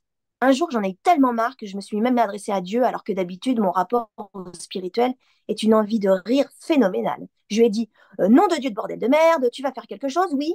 C'était certes complètement dérisoire, mais je me suis lavé les dents et je me suis couchée quand même contente. Le lendemain matin, je me suis levée. Je devais aller à l'école. Mais j'avais un truc qui me chatouillait au-dessus de la bouche. J'ai touché, ça piquait un peu, mais c'était doux aussi. Je suis allée dans la salle de bain, je suis montée sur le réhausseur pour voir dans la glace, et je me suis vue, avec une moustache. J'ai souri, je n'avais plus l'air de ce que j'étais, une vraie saloperie, un faux derche sans lèvres. Je me suis dit, Jean, ça te va bien? Merci Adèle. Merci pour cette lecture. Merci à vous. Merci, infiniment Adèle. Et donc on va, euh, on va passer, euh, on va finir avec une belle histoire d'amour. Euh, avec Thibaut Gaudry pour la Vénus au parapluie. Alors Thibaut, je vais commencer par votre biographie parce qu'elle est quand même particulièrement... Euh, oui, faisons vite, faisons vite. Non, mais disons qu'elle est, particulièrement bien formulée. Euh, il faut il faut l'avouer sur Boucher-Chastel. donc je, je lis hein, cette biographie après s'être livré à moultes activités, ramasseur de feuilles mortes en Bourgogne, plongeur à Londres, postier à Barbès, après avoir tenté d'inculquer les plaisirs de la lecture et de l'écriture à des milliers d'enfants sur une île bretonne. S'inoculant lui-même le virus par mégarde, Thibaut Gaudry se cache depuis bientôt 20 ans dans un studio de radio en Provence. Voilà, ça résume assez bien tout ce qui s'est passé depuis le début. Voilà, donc en effet, la, formule est plutôt, est plutôt bonne. Alors, vous nous venez avec ce, avec ce, avec ce roman, ce premier roman, euh, La Vénus au parapluie avec différentes thématiques là aussi. Comme Renaud, il y, a, énormément de choses et comme Adèle, il y a quand même beaucoup de choses dans ce roman. Euh, ce n'est pas qu'une histoire d'amour, c'est une histoire. Ce sont des histoires d'amour, j'ai l'impression, une, histoire d'amour évidemment entre deux êtres, mais aussi envers le cinéma, envers Paris. Euh, envers cette ville euh, et ces quartiers que vous arpentez, en tout cas que les personnages arpentent aussi. J'aimerais que vous nous parliez de ça déjà, de ce rôle du cinéma, euh, car le roman est tenté évidemment par vos goûts, j'imagine, cinématographiques. Je suis persuadé que tous les films qui s'y trouvent euh, sont euh, particulièrement appréciés par vous-même. Et peut-être commencer par ce cinéma, le cinéma L'Action Christine, anciennement L'Action Christine, et ce fameux quartier latin qui anime le roman et surtout le début du roman. alors,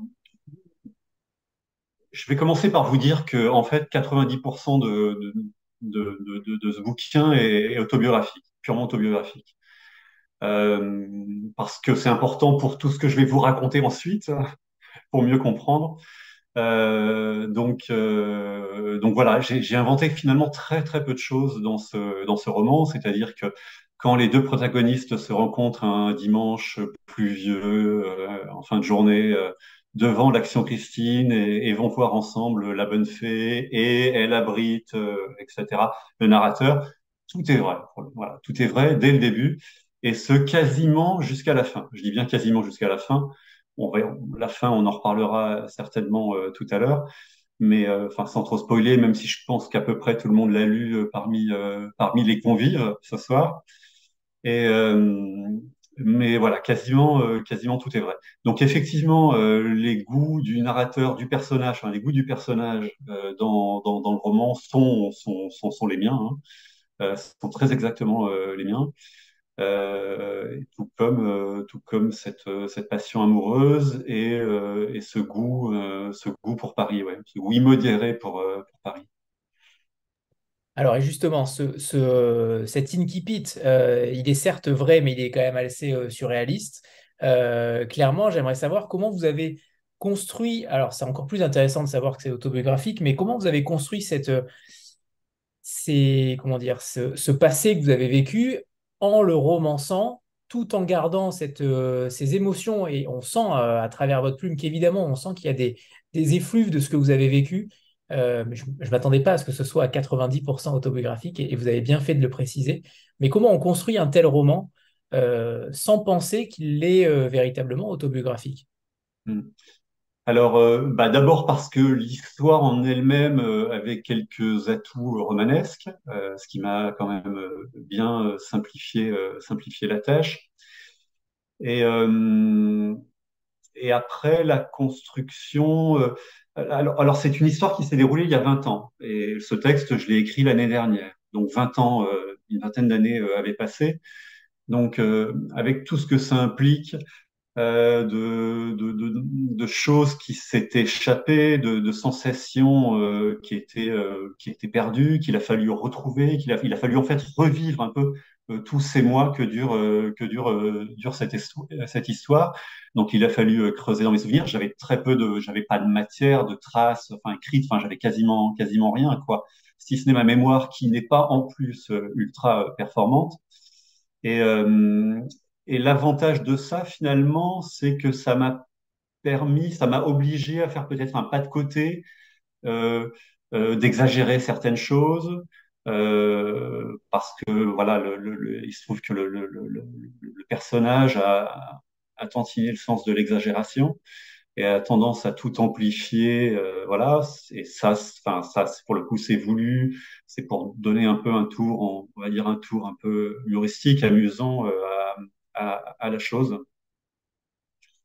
Et euh, donc, donc voilà. Donc, mais en fait, je me suis, euh, j'ai rien inventé en fait. J'ai vraiment rien inventé. Alors c'est un souci ça peut être un souci pour, euh, pour certains lecteurs. Alors, il y a des, certains, beaucoup de lecteurs qui sont laissés euh, porter euh, par, par l'histoire, qui l'ont prise telle qu'elle est. Et puis, il y, a, y a quelques lecteurs, et pas que quelques lecteurs, certains éditeurs aussi, qui ont trouvé qu'il manquait peut-être de péripéties, de, voilà, etc. Mais pour le coup, j'avais pas envie d'ajouter des choses qui n'étaient pas vraies, en fait. Voilà, je voulais être quand même au plus proche de la réalité. Euh, et, donc, ça impliquait de, ne pas inventer des choses qui, évidemment, pour le lecteur, auraient peut-être été plus intéressantes s'il y avait eu plus de rebondissements, de péripéties, etc. Euh, mais qui n'étaient pas du tout, en fait, le, projet euh, vers lequel je, voulais aller, en fait. Et tant mieux. justement, ma, ma, question était aussi sur, et je rebondis sur cela, sur, en tout cas, j'ai eu l'impression de lire aussi quelque chose qui venait peut-être du réalisme magique. Euh, il y a peut-être des Roland ainsi. Est-ce qu'il a été question? Est-ce que vous avez réfléchi peut-être à la question de euh, d'en faire quelque chose de plus magique entre guillemets, euh, de ne pas autant coller à la réalité? Est-ce qu'il a été question peut-être de rajouter ce genre d'éléments-là alors, Parce que ça traverse le roman. Clairement, ça traverse le roman et on a l'impression qu'à un moment donné, potentiellement, tout va devenir un petit peu plus lunaire. Euh, alors il y avait euh, cette envie effectivement de, bah, sublimer cette, euh, histoire qui est finalement malgré tout quand même relativement euh, banale on va dire et donc il fallait c'est aussi l'objet de la littérature c'est d'ajouter du, sublime à des choses qui en sont parfois dénuées et donc il y avait ça après ça par rapport à d'éventuelles influences posé la question tout à l'heure, notamment à, à, à Renaud. Euh, euh, effectivement, moi j'ai un goût pour, euh, pour le réalisme magique, notamment chez les Sud-Américains et euh, chez Garcia Marquez, par exemple. Et, ou alors chez un auteur que j'aime beaucoup qui s'appelle Alfredo Bryce Echenique, qui est péruvien et qui a écrit deux bouquins, moi, qui m'ont profondément. Écrit plein de choses formidables, mais il y a deux bouquins, qui m'ont profondément marqué quand j'avais une vingtaine d'années, et qui était La vie exagérée de Martine Romana. Et, et qui et l'autre c'est l'homme qui parlait d'Octavia de, de, Cadix et, et cet auteur m'a vraiment marqué alors le problème, c'est qu'il a toujours un peu vécu dans l'ombre de, de Vargas euh, qui est beaucoup plus euh, célèbre que lui, mais il a une œuvre absolument euh, magnifique, très dense et, et assez extraordinaire, et, et voilà, et, influencé par ce réalisme magique qu'on trouve chez pas mal d'auteurs sud-américains. Pas que, hein, c'est vrai que le, le, continent a beaucoup joué avec ça. Et alors après, je l'ai pas fait sciemment, quoi. À aucun moment, quand, enfin, j'ai pas le souvenir euh, quand, j'étais en train d'écrire d'avoir pensé par exemple à Alfredo Bryce Echenique ou, Garcia Marquez ou, euh, ou alors pour le coup ça n'a rien à voir mais par exemple Albert Cohen qui euh, est un peu mon, dieu. Voilà notamment avec Belle du Seigneur et euh, mais euh, j'ai pas le sentiment d'avoir, enfin, j'ai pas le souvenir d'avoir pensé à eux euh, en, en, en, en, écrivant. J'ai vraiment essayé de coller au souvenir que j'avais de, de, de, ces quelques mois qui s'est déroulé, qui s'étaient déroulés il y a une vingtaine d'années, et puis euh, voilà, essayer de jouer avec ça, de de de, de les vraiment les sublimer. Je vais, revenir à ça parce que c'est un peu ça euh, l'idée, faire quelque chose, voilà, de, de beau en fait. Voilà. parce que là, c'est quand même aussi, on essaye de tendre vers ça. Quoi. Bon, on n'y arrive pas toujours, mais euh, parce qu'effectivement, comme le disait Adèle tout à l'heure, des fois, on a tout envie, de, on a envie de tout balancer le lendemain matin au réveil. On se dit, mais c'est pas possible, mais pourquoi j'ai écrit ça quoi?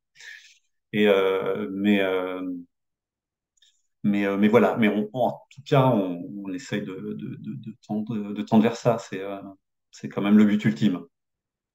Alors, je rebondis sur le titre, la Vénus euh, au parapluie. J'ai failli dire au paradis parce que ça a été dit dans le, dans le chat. Ça m'arrive parfois de, de, faire ce lapsus. Voilà, et ce lapsus-là, il, il, est intéressant. Alors, euh, j'aimerais que vous nous parliez de la naissance de Vénus, de ce tableau qui est donc en couverture de, de Sandro Botticelli. Euh, ce titre-là, est-ce qu'il a une histoire particulière aussi? Est-ce que c'est peut-être le surnom, le surnom que vous avez donné peut-être à cette femme que vous avez rencontrée il y a 20 ans?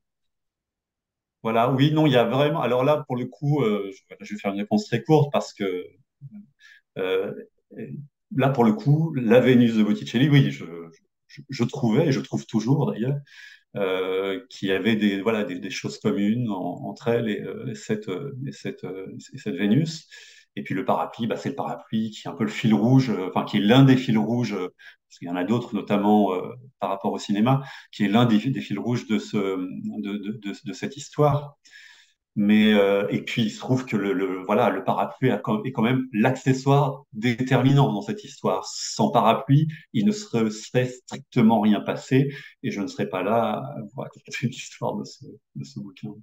C'est en effet aussi un roman sur le destin, sur ces petites choses qui font mmh. que à partir du moment où un, un, destin bascule euh, de deux êtres, euh, de plusieurs potentiellement, c'était une notion qui aussi euh, vous... Euh, alors je ne sais pas comment s'est terminée cette histoire réelle, en tout cas, ou en tout cas comment elle a perduré dans le temps, peu importe, mais euh, c'est pas le sujet, mais cette histoire de destin, est-ce qu'elle vous a hanté potentiellement aussi? Est-ce que c'est quelque oui. chose qui vous a hanté et qui, qui finalement est retranscrit, comme Adèle tout à l'heure le disait, il fallait vous en débarrasser dans un livre alors deux choses. La première, c'est que effectivement, euh, enfin, ce, thème, ce, thème qui, euh, pareil, qui, qui est l'un des fils rouges un peu de, cette histoire, qui, qui, revient de manière assez récurrente. Euh, effectivement, c'est quelque chose qui, pas qui m'obsède, mais euh, mais pas loin en fait. En fait, si. Si, si.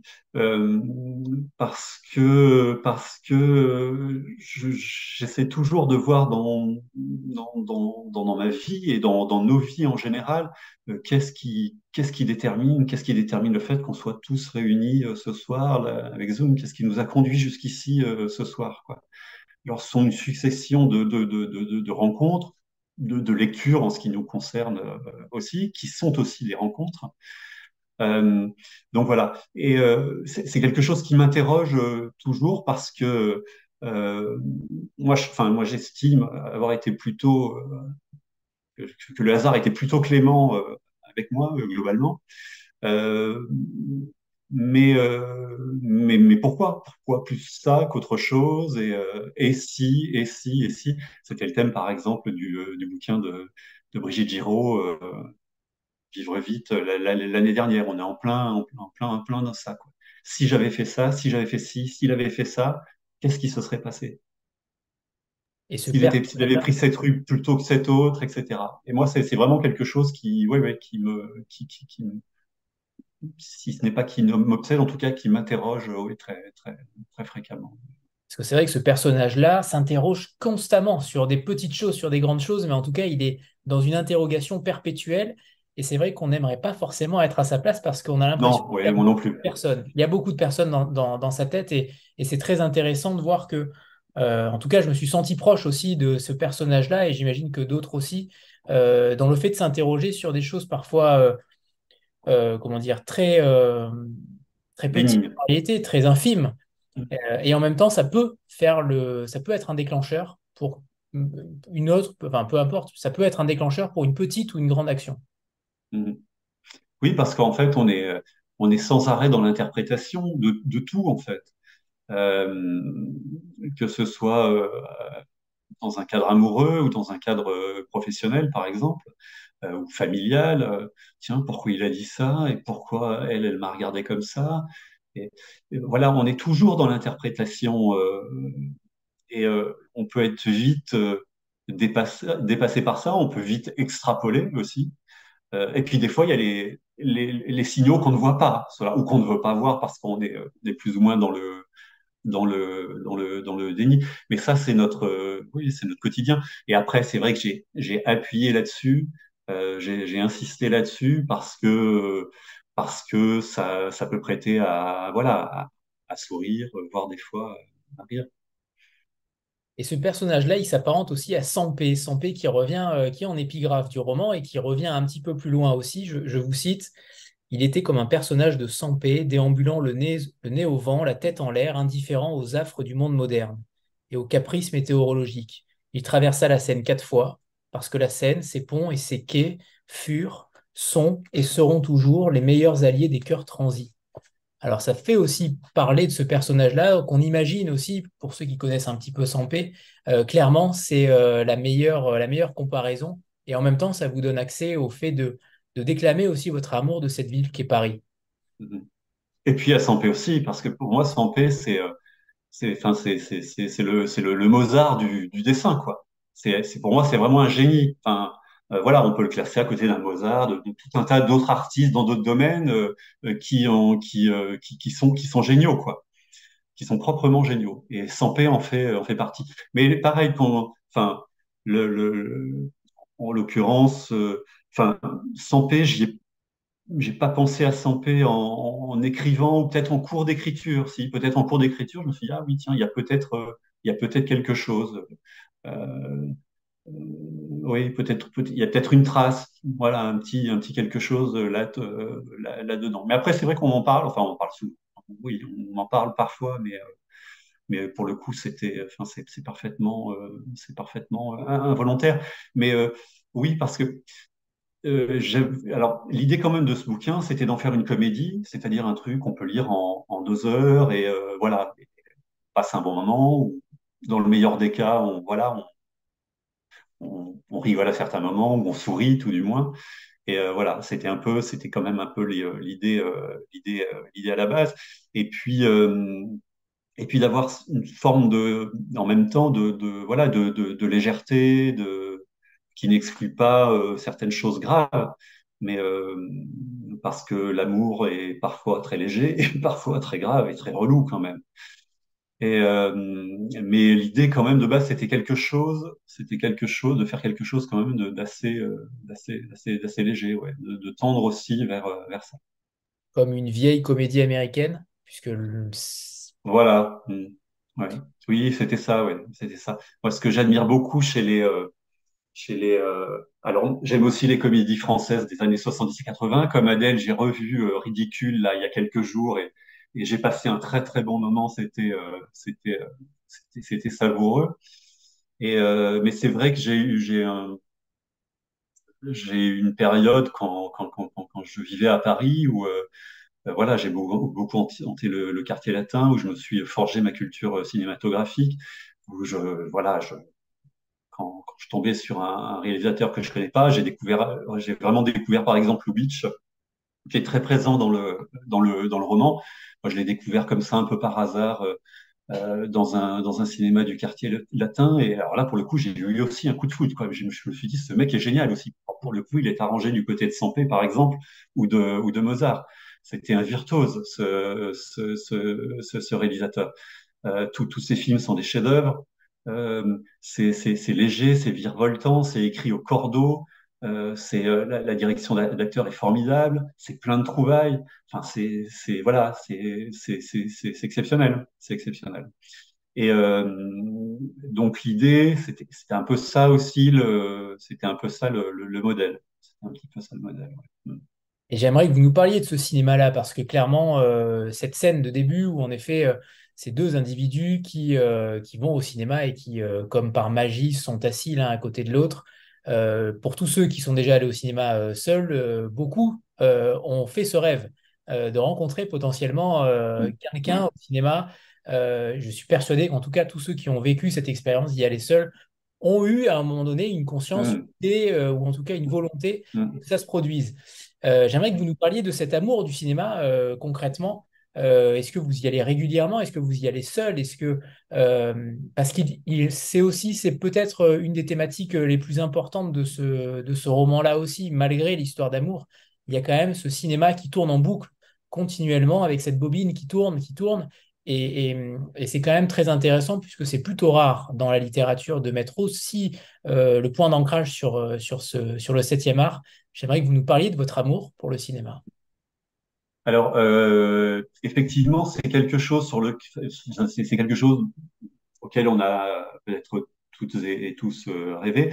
Moi, ça ne m'est arrivé qu'une fois. Hein, pourtant, je suis allé vraiment beaucoup au cinéma. bon, alors après, euh, quelle fois, quoi. Mais euh, voilà.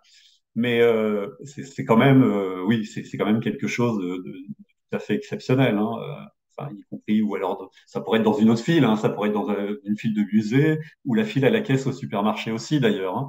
C'est pas. Ça, charme. ça aurait beaucoup moins de charme. C'est voilà. Alors, du supermarché, oui. Chez Picard, beaucoup moins. Euh, pour le coup, euh, j'aurais peut-être fait quelque chose de plus court. Euh, mais le, le, finalement, le cinéma, c'est presque un, c'est presque un, un non-choix. Je vais revenir au fait que, que, que, que, tout ça est très autobiographique. Donc, il se trouve que le, le, le décor, l'arrière-plan de, de, de, cette histoire et le, et le cinéma parce que parce que voilà ça s'est fait comme ça il y avait cette passion euh, commune pour le pour le pour le pour le cinéma. Et euh, mais c'est vrai que je suis allé beaucoup au cinéma tout seul enfin pas toujours hein, je veux dire mais je suis allé beaucoup au cinéma tout seul ça m'arrive encore de temps en temps. Alors moins parce que alors je n'habite plus à Paris depuis très longtemps et là je suis dans un endroit quand même où l'offre cinématographique est quand même très très euh, modérée je suis vraiment dans, des collines, dans la pampa, donc, euh, donc voilà. Donc euh, l'offre ciné était là. Mais ceci dit, j'ai une bibliothèque formidable avec plein de Lubitsch, plein de Woody Allen, plein de Billy Wilder. Voilà, donc euh, ça, ça va. Je, je, me sens pas trop seul et euh, voilà. Lubitsch continue de, malgré ça de, de, m'accompagner. Ce qui est intéressant, c'est que nos trois invités ce soir ont un, un, autre arc de la littérature, la musique pour Renaud, le cinéma pour Thibaut et le dessin euh, pour Adèle. Donc c'est intéressant de voir qu'à trois, vous trois, vous avez quasiment euh, euh, bouclé l'offre Tout le spectre, ou presque. Presque. Euh, vous comparez vos personnages à, des, à un tableau de Chagall. Ces, ces personnages qui flottent. C'est vrai que c'est en effet bien vu euh, parce que en effet dans les tableaux de Chagall, on est un petit peu dans cette dans cette dimension-là. Euh, Est-ce qu'il y a une histoire aussi particulière par rapport à cela, par rapport à ces, tableaux, à ces personnages que vous imaginez flotter euh, dans l'air comme si euh, tout était irréel. Et on en revient aussi au réalisme magique qui peut s'apparenter à, des tableaux de Chagall. Tout à fait, tout à fait. C'était, euh, l'idée. C'était pour, appuyer, là-dessus. Alors pour le coup, ça fait partie. Chagall fait partie des 10% de, de, de, de fiction, quoi, de fiction pure. Euh, alors, je, je, je, pense que son, on l'a compris en, lisant le bouquin. J'aime beaucoup Chagall, mais euh, c'est un amour que moi, chaque fois que je vois un Chagall, je, c'est comme quand j'entends, et c'est pour ça qu'il y a Nina, Simone aussi dans ce, dans, ce bouquin, c'est que à chaque fois que j'entends une chanson de Nina Simone, que j'entends la voix de Nina Simone, je suis bouleversé, vraiment. Vraiment, ça, ça m'émeut, quoi. Ça, il y a un truc chez elle qui me, qui me prend au trip instantanément. Et à chaque fois que je pose les yeux sur un, j'en découvre encore, euh, presque quotidiennement, un, tableau de Chagall, il se, passe quelque chose, quoi. Il se passe quelque chose. Il y a pareil une émotion. Qui, voilà, il m'emporte, il m'emporte tout de suite, quoi. Il m'emporte tout de suite. Et euh, donc Chagall, c'est euh, alors il y, a beaucoup d'autres peintres que, que, j'aime beaucoup, mais il se trouve que Chagall, par rapport à l'histoire, se prêtait, euh, enfin se prêtait, voilà, tout à fait à l'histoire et à ce que je voulais faire passer. Et d'où le choix de, de Chagall et, et, cette, et cette récurrence dans le dans, dans le dans le roman. Mais effectivement, c'est une passion plus plus tardive, plus, plus donc plus récente en fait, Chagall. Voilà. Alors, et au, cinéma, il y, a une, il y a un passage extrêmement drôle au début du livre, c'est cette fameuse théorie de l'accoudoir, euh, ce fameux vide juridique de l'accoudoir, concrètement, à deux personnes qui, euh, quelle part de l'accoudoir à ton, à ton droit euh, dans, une, première rencontre, en tout cas Est-ce que l'accoudoir de cinéma a une existence juridique Vous dites même, vous considérez qu'il y a un vide juridique? J'aimerais que vous nous parliez de cette théorie de l'accoudoir parce que j'ai l'impression que ça a aussi ça dure plusieurs pages. Et c'est ça qui est très drôle et très intéressant, c'est que vous n'en faites pas qu'une seule formule. Euh, c'est plutôt extrêmement crédible et je suis persuadé que tout le monde a déjà vécu ce genre de, euh, de scène. Euh, est-ce que vous, il y a quelque chose de particulier derrière cette scène? Alors, oui, elle fait, deux, pages, mais c'est vrai, par exemple, j'aurais le, j'aurais le, je sais pas, le, le, talent, par exemple, de, quelqu'un comme Eric Chevillard, que j'aime beaucoup, qui est capable de faire 100 pages sur un type qui suit une fourmi, par exemple, et tout ça, c'est une sorte de feu d'artifice euh, verbal. Et alors là, pareil, alors ça, c'est le genre de sujet, je trouve qu'il aurait pu s'y prêter, faire 100, 150 pages sur ça. Je pense qu'il y a la matière, mais bon, ça, j'ai pas la, j'ai pas ce, ce, ce talent-là, donc j'ai fait que deux pages. Et euh, mais, euh, mais c'est quelque chose qui parle à tout le monde parce qu'on a tous forcément, euh, un jour, euh, pensé ça, on s'est retrouvé au cinéma ou au théâtre ou dans un concert, enfin, peu importe, ou même dans le métro. Enfin, voilà, il y a, y a tout un tas de situations dans, dans, nos, dans nos vies au, quotidien où on s'est retrouvé avec, à côté de quelqu'un euh, euh qu'on connaissait soit pas du tout, euh, mais qu'on trouvait euh, charmant, et, et, voilà. Et euh, voilà, il y a des rencontres comme ça, furtives, qui, qui ne débouchent rien parce qu'on a été ici pendant trois stations dans le métro à côté de quelqu'un, quoi début de l'histoire euh, à, Bastille, fin de l'histoire à Hôtel de Ville, quoi. Et voilà, c'est tout. Et, euh, et puis après, avec des gens, des fois, euh, des, des, gens qu'on connaît un peu, on, on se souvient plus tous forcément nos premiers émois au, au, cinéma, par exemple, quand on avait 16 ou 17 ans et qu'on est allé la première fois au ciné avec une, une, potentielle amoureuse ou un potentiel amoureux et, euh, et, et, et voilà. Donc ça ramène euh, ça, ça ramène euh, vers vers ça. Et ça pour le coup c'est vraiment quelque chose qui parle à tout le monde. Et c'est genre forcément d'interrogations de, de questions qu'on s'est qu'on s'est qu'on s'est posé voilà. Puis c'était histoire de faire quelque chose d'un peu un peu amusant sur le sur le sujet quoi. Qui me semble vraiment digne d'importance et je trouvais qu'on avait trop peu euh, parlé dans la littérature, euh, j'allais dire contemporaine, mais euh, même Victor Hugo a très peu parlé de, des accoudoirs au cinéma. Et c'est pour, pour, ça que je vais en lire un extrait, parce qu'en effet, c'est savoureux. Quand deux coudes inconnus étaient amenés à se côtoyer dans une telle intimité, quelles étaient les préconisations? Fallait-il, par élégance, laisser la femme jouir de l'accoudoir à sa guise en prenant soin de ne pas s'en approcher? Fallait-il trouver un accord tacite qui autoriserait les deux coudes à en profiter de manière équitable tout en maintenant une distance respectable? Ou bien faire fi de toute bienséance, se la roger sans le moindre égard dans l'espoir que votre voisine essaiera d'en faire autant, provoquant ainsi moult rapprochements dans une fausse inadvertance? Il chercha longtemps la meilleure doctrine avant d'opter pour celle qui consiste à établir son coude sur 49% de la surface de l'accoudoir, laissant 49% à l'autre, en tenant compte d'une petite marge de sécurité entre les deux un bref passage de ce que vous dites sur la théorie de la coudoir, qui est en effet savoureux.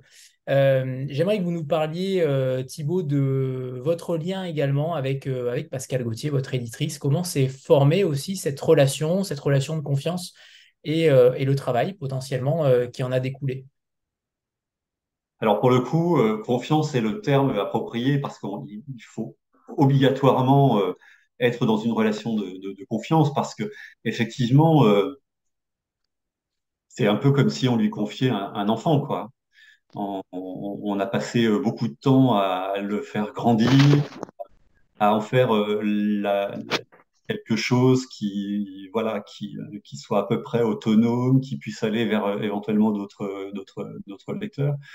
Et voilà, et on, a sué, on a, on a passé heureusement aussi de bons moments, hein, parce qu'on parlait tout à l'heure, euh, notamment Adèle parlait de, la, douleur et la souffrance que ça fait, mais c'est quand même aussi beaucoup de moments euh, de, joie qui sont, enfin, en tout cas, moi, pour ma part, plus, beaucoup plus nombreux, heureusement, parce que sinon, ce serait, euh, enfin, à quoi bon Mais, mais voilà, il y a, c'est un peu les montagnes russes, quoi. Et, notamment pour vous, avec l'autobiographie, puisque la plupart du temps, 90% été autobiographique, ça devait être encore plus euh, douloureux peut-être aussi de confier ce texte à un éditeur. Il y avait ça aussi, et puis peut-être que ce, texte aussi est né d'une forme de, douleur, d'où aussi l'intérêt d'en faire quelque chose de léger et, euh, de possiblement euh, amusant et divertissant. Et donc il faut vraiment une relation de confiance parce qu'on lui confie, on confie à notre éditrice, enfin auteur, mais en l'occurrence quelqu'un qui est quelque chose qui nous est cher, quoi et euh, avec qui sont tissés des liens ou avec qui une familiarité, enfin, etc. Et, euh, et donc voilà. Et, euh, et après, bon, donc on nous le prend. Et après, voilà. Après, c'est presque plus notre problème et on, on peut, on y peut, on n'y peut plus rien, quoi. Et on s'en remet donc totalement, effectivement, euh, euh, en l'occurrence à, elle, à Pascal. Et euh, moi, j'ai eu confiance d'emblée. C'est inexplicable. Hein, c'est, enfin, c'est comme toutes les rencontres en, en général. Hein, voilà, c'est assez inexplicable. Euh, d'emblée, voilà. Bah, d'emblée, après, euh, quand, quand quelqu'un vous dit bah, qu'il aime ce que vous avez fait, bon, d'emblée, vous avez déjà plutôt euh, voilà, envie de lui faire confiance et, et d'aimer la personne qui a aimé votre, qui a aimé votre travail, évidemment. Et, mais après, on, peut, on pourrait être aussi déçu parce que voilà, il y a des, il peut y avoir des choses qui achoppent. Ou, euh, bon, là, ça n'a pas été le cas. Et, euh, et, euh, et c'est vrai qu'Adèle le faisait remarquer aussi tout à l'heure, c'est un, un, premier roman, donc souvent les éditeurs, a priori, moi de ce que j'ai pu entendre ou lire ici et là, c'est que les, les, éditeurs, souvent pour un premier roman, sont relativement, on va dire, indulgents. C'est-à-dire que très souvent, pas, pas toujours, hein, mais il y, a, y a des, des, éditeurs, alors pas tous, hein, mais il y a pas mal d'éditeurs qui, voilà, ils le prennent tel quel. Voilà. S'ils le prennent, c'est qu'ils l'ont aimé. S'ils l'ont aimé, ils le, ils le, proposent. Ils vont le proposer aux, lecteurs tel qu'ils l'ont lu, tel qu'ils l'ont aimé. Et, euh, et, je pense que c'est euh, la manière de travailler de, Pascal pour un, pour, je dis bien pour un premier roman, parce que euh, Renaud, Renaud disait qu'il y avait eu, y avait eu un peu de, travail. je sais par exemple le dernier, le dernier roman de Marie-Hélène Lafont, euh, les, sources qui étaient sorties au début de l'année, euh, pareil, il y avait eu, euh, il y avait eu aussi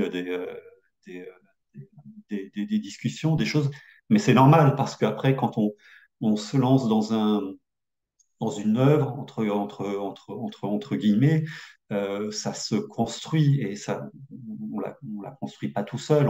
C'est un, un, travail d'équipe. On travaille avec quelqu'un qui voilà qui essaye de de, de, de sortir euh, ce qu'il y a de meilleur euh, en nous, quoi. Et ça se fait pas comme ça en claquant des doigts, euh, voilà, spontanément et sauf quand on est un génie comme Mozart, par exemple. Mais voilà. Donc non, c'est du travail, c'est du, du travail. Et ce travail, le, le fondement même de ce travail, pour qu'il soit bien fait, c'est effectivement la, la, confiance.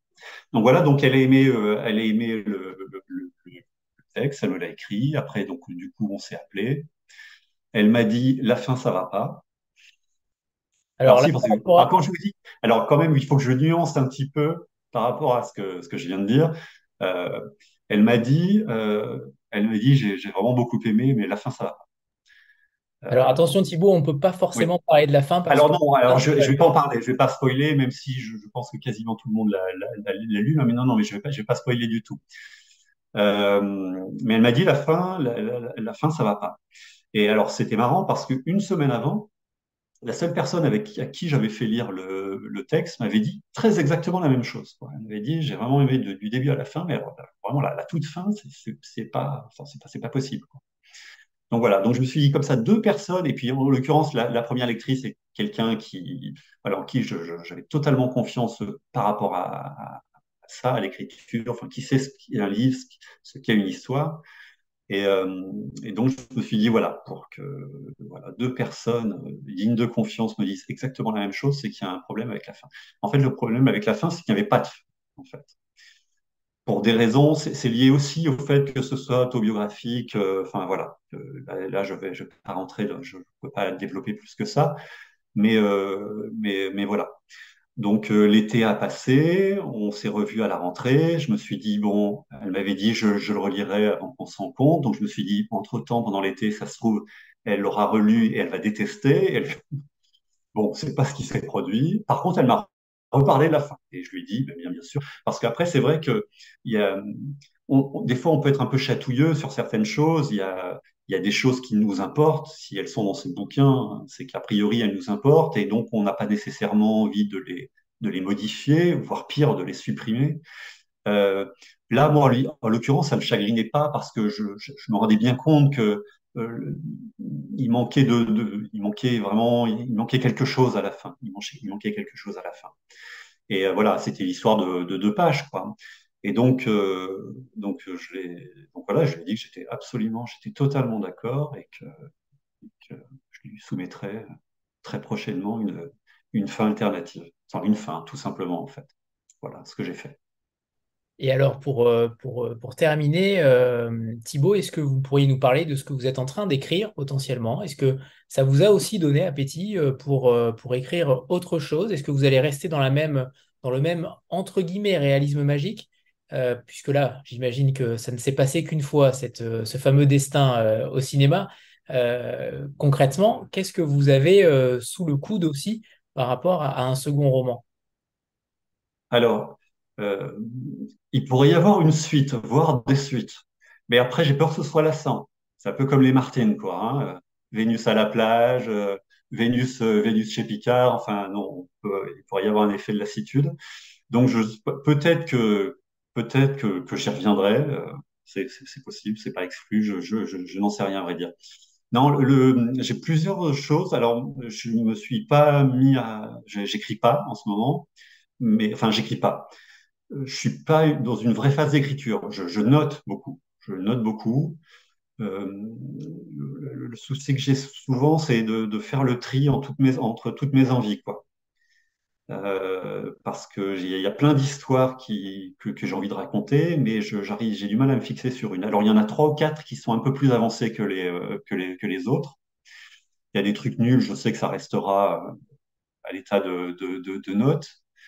Euh, donc voilà, il y, y a une qui, quand tout à l'heure, je, parlais d'une vieille femme, c'était même pas une blague, c'est pour, pour de, pour de vrai d'ailleurs.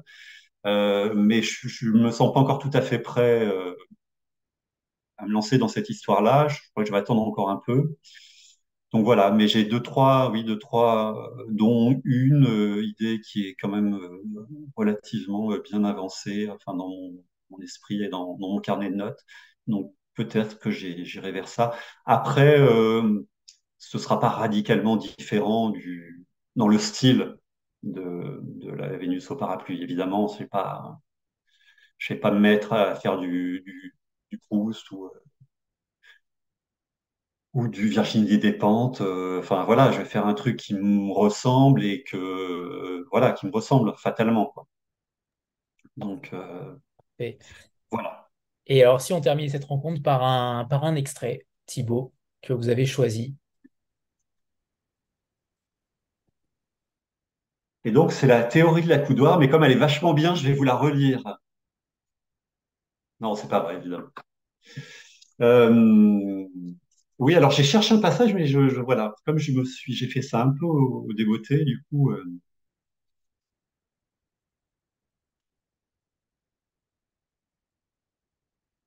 euh, alors pour recontextualiser très rapidement, donc donc c'est le deuxième rendez-vous entre les deux protagonistes. ils se retrouvent pour la première fois après la rencontre hasardeuse. Et euh, après une semaine, euh, une semaine d'interrogation à, bâton rompu. Et puis soudainement, ces euh, réjouissantes prophéties s'évaporaient. Et si après ces sept jours de réflexion, elle l'accueillait dans un simili sourire polaire, lui tendant une joue réfractaire, qu'elle le dévisageait avec un air de banquise, que ses mots n'étaient plus que givre et frima. Il resterait là, pétrifié, les lèvres glacées, tous ces mots d'incandescence et d'amour congelés au fond de sa gorge. De petites stries blanchâtres viendraient lézarder ses iris et ses pupilles qui tomberaient et joncheraient le trottoir comme de la vaisselle cassée. Il, restera, il resterait là jusqu'au printemps. On ne retrouverait alors qu'un mince amas de vêtements baignant dans une flaque. Et si elle venait accompagner Il avait étudié avec soin tous les scénarios, sauf celui-ci. Si elle dans un grand éclat de rire, bras dessus, bras dessous, avec un Apollon polytechnicien. Un genre de type capable de vous réciter en version originale toutes les répliques de tous les films de Lubitsch, y compris ceux réalisés en allemand dans sa prime jeunesse. Les plus pointus des Lubitschophiles ne manqueront pas d'arguer que la tâche ne serait guère compliquée, ils sont tous nus. La vue même de cette main gracile dans celle d'un autre lui serait insupportable. Tout comme cette intruse présence, ce qu'il considérait désormais comme sa moitié de parapluie. Il s'enfuirait sans doute après avoir prétexté le brusque souvenir d'une vieille tante agonisante qui le réclamait à son chevet avant de trépasser. Dimanche tardait. Il en conclut que l'on avait probablement glissé quelques galets dans le sablier du temps. Il s'étirait avec une langueur inopportune. Le calendrier semblait une masse caoutchouteuse dont aucune journée ne parvenait à s'extraire. Jeudi se traînait, vendredi molassait, samedi délayait chacune de ces minutes en vous regardant d'un petit air sadique. Les heures qui le séparaient de l'objet de sa vénération lui rappelaient son triste passé de cancre, mais sans qu'aucune récréation ne vienne égayer un peu ses journées. Voilà.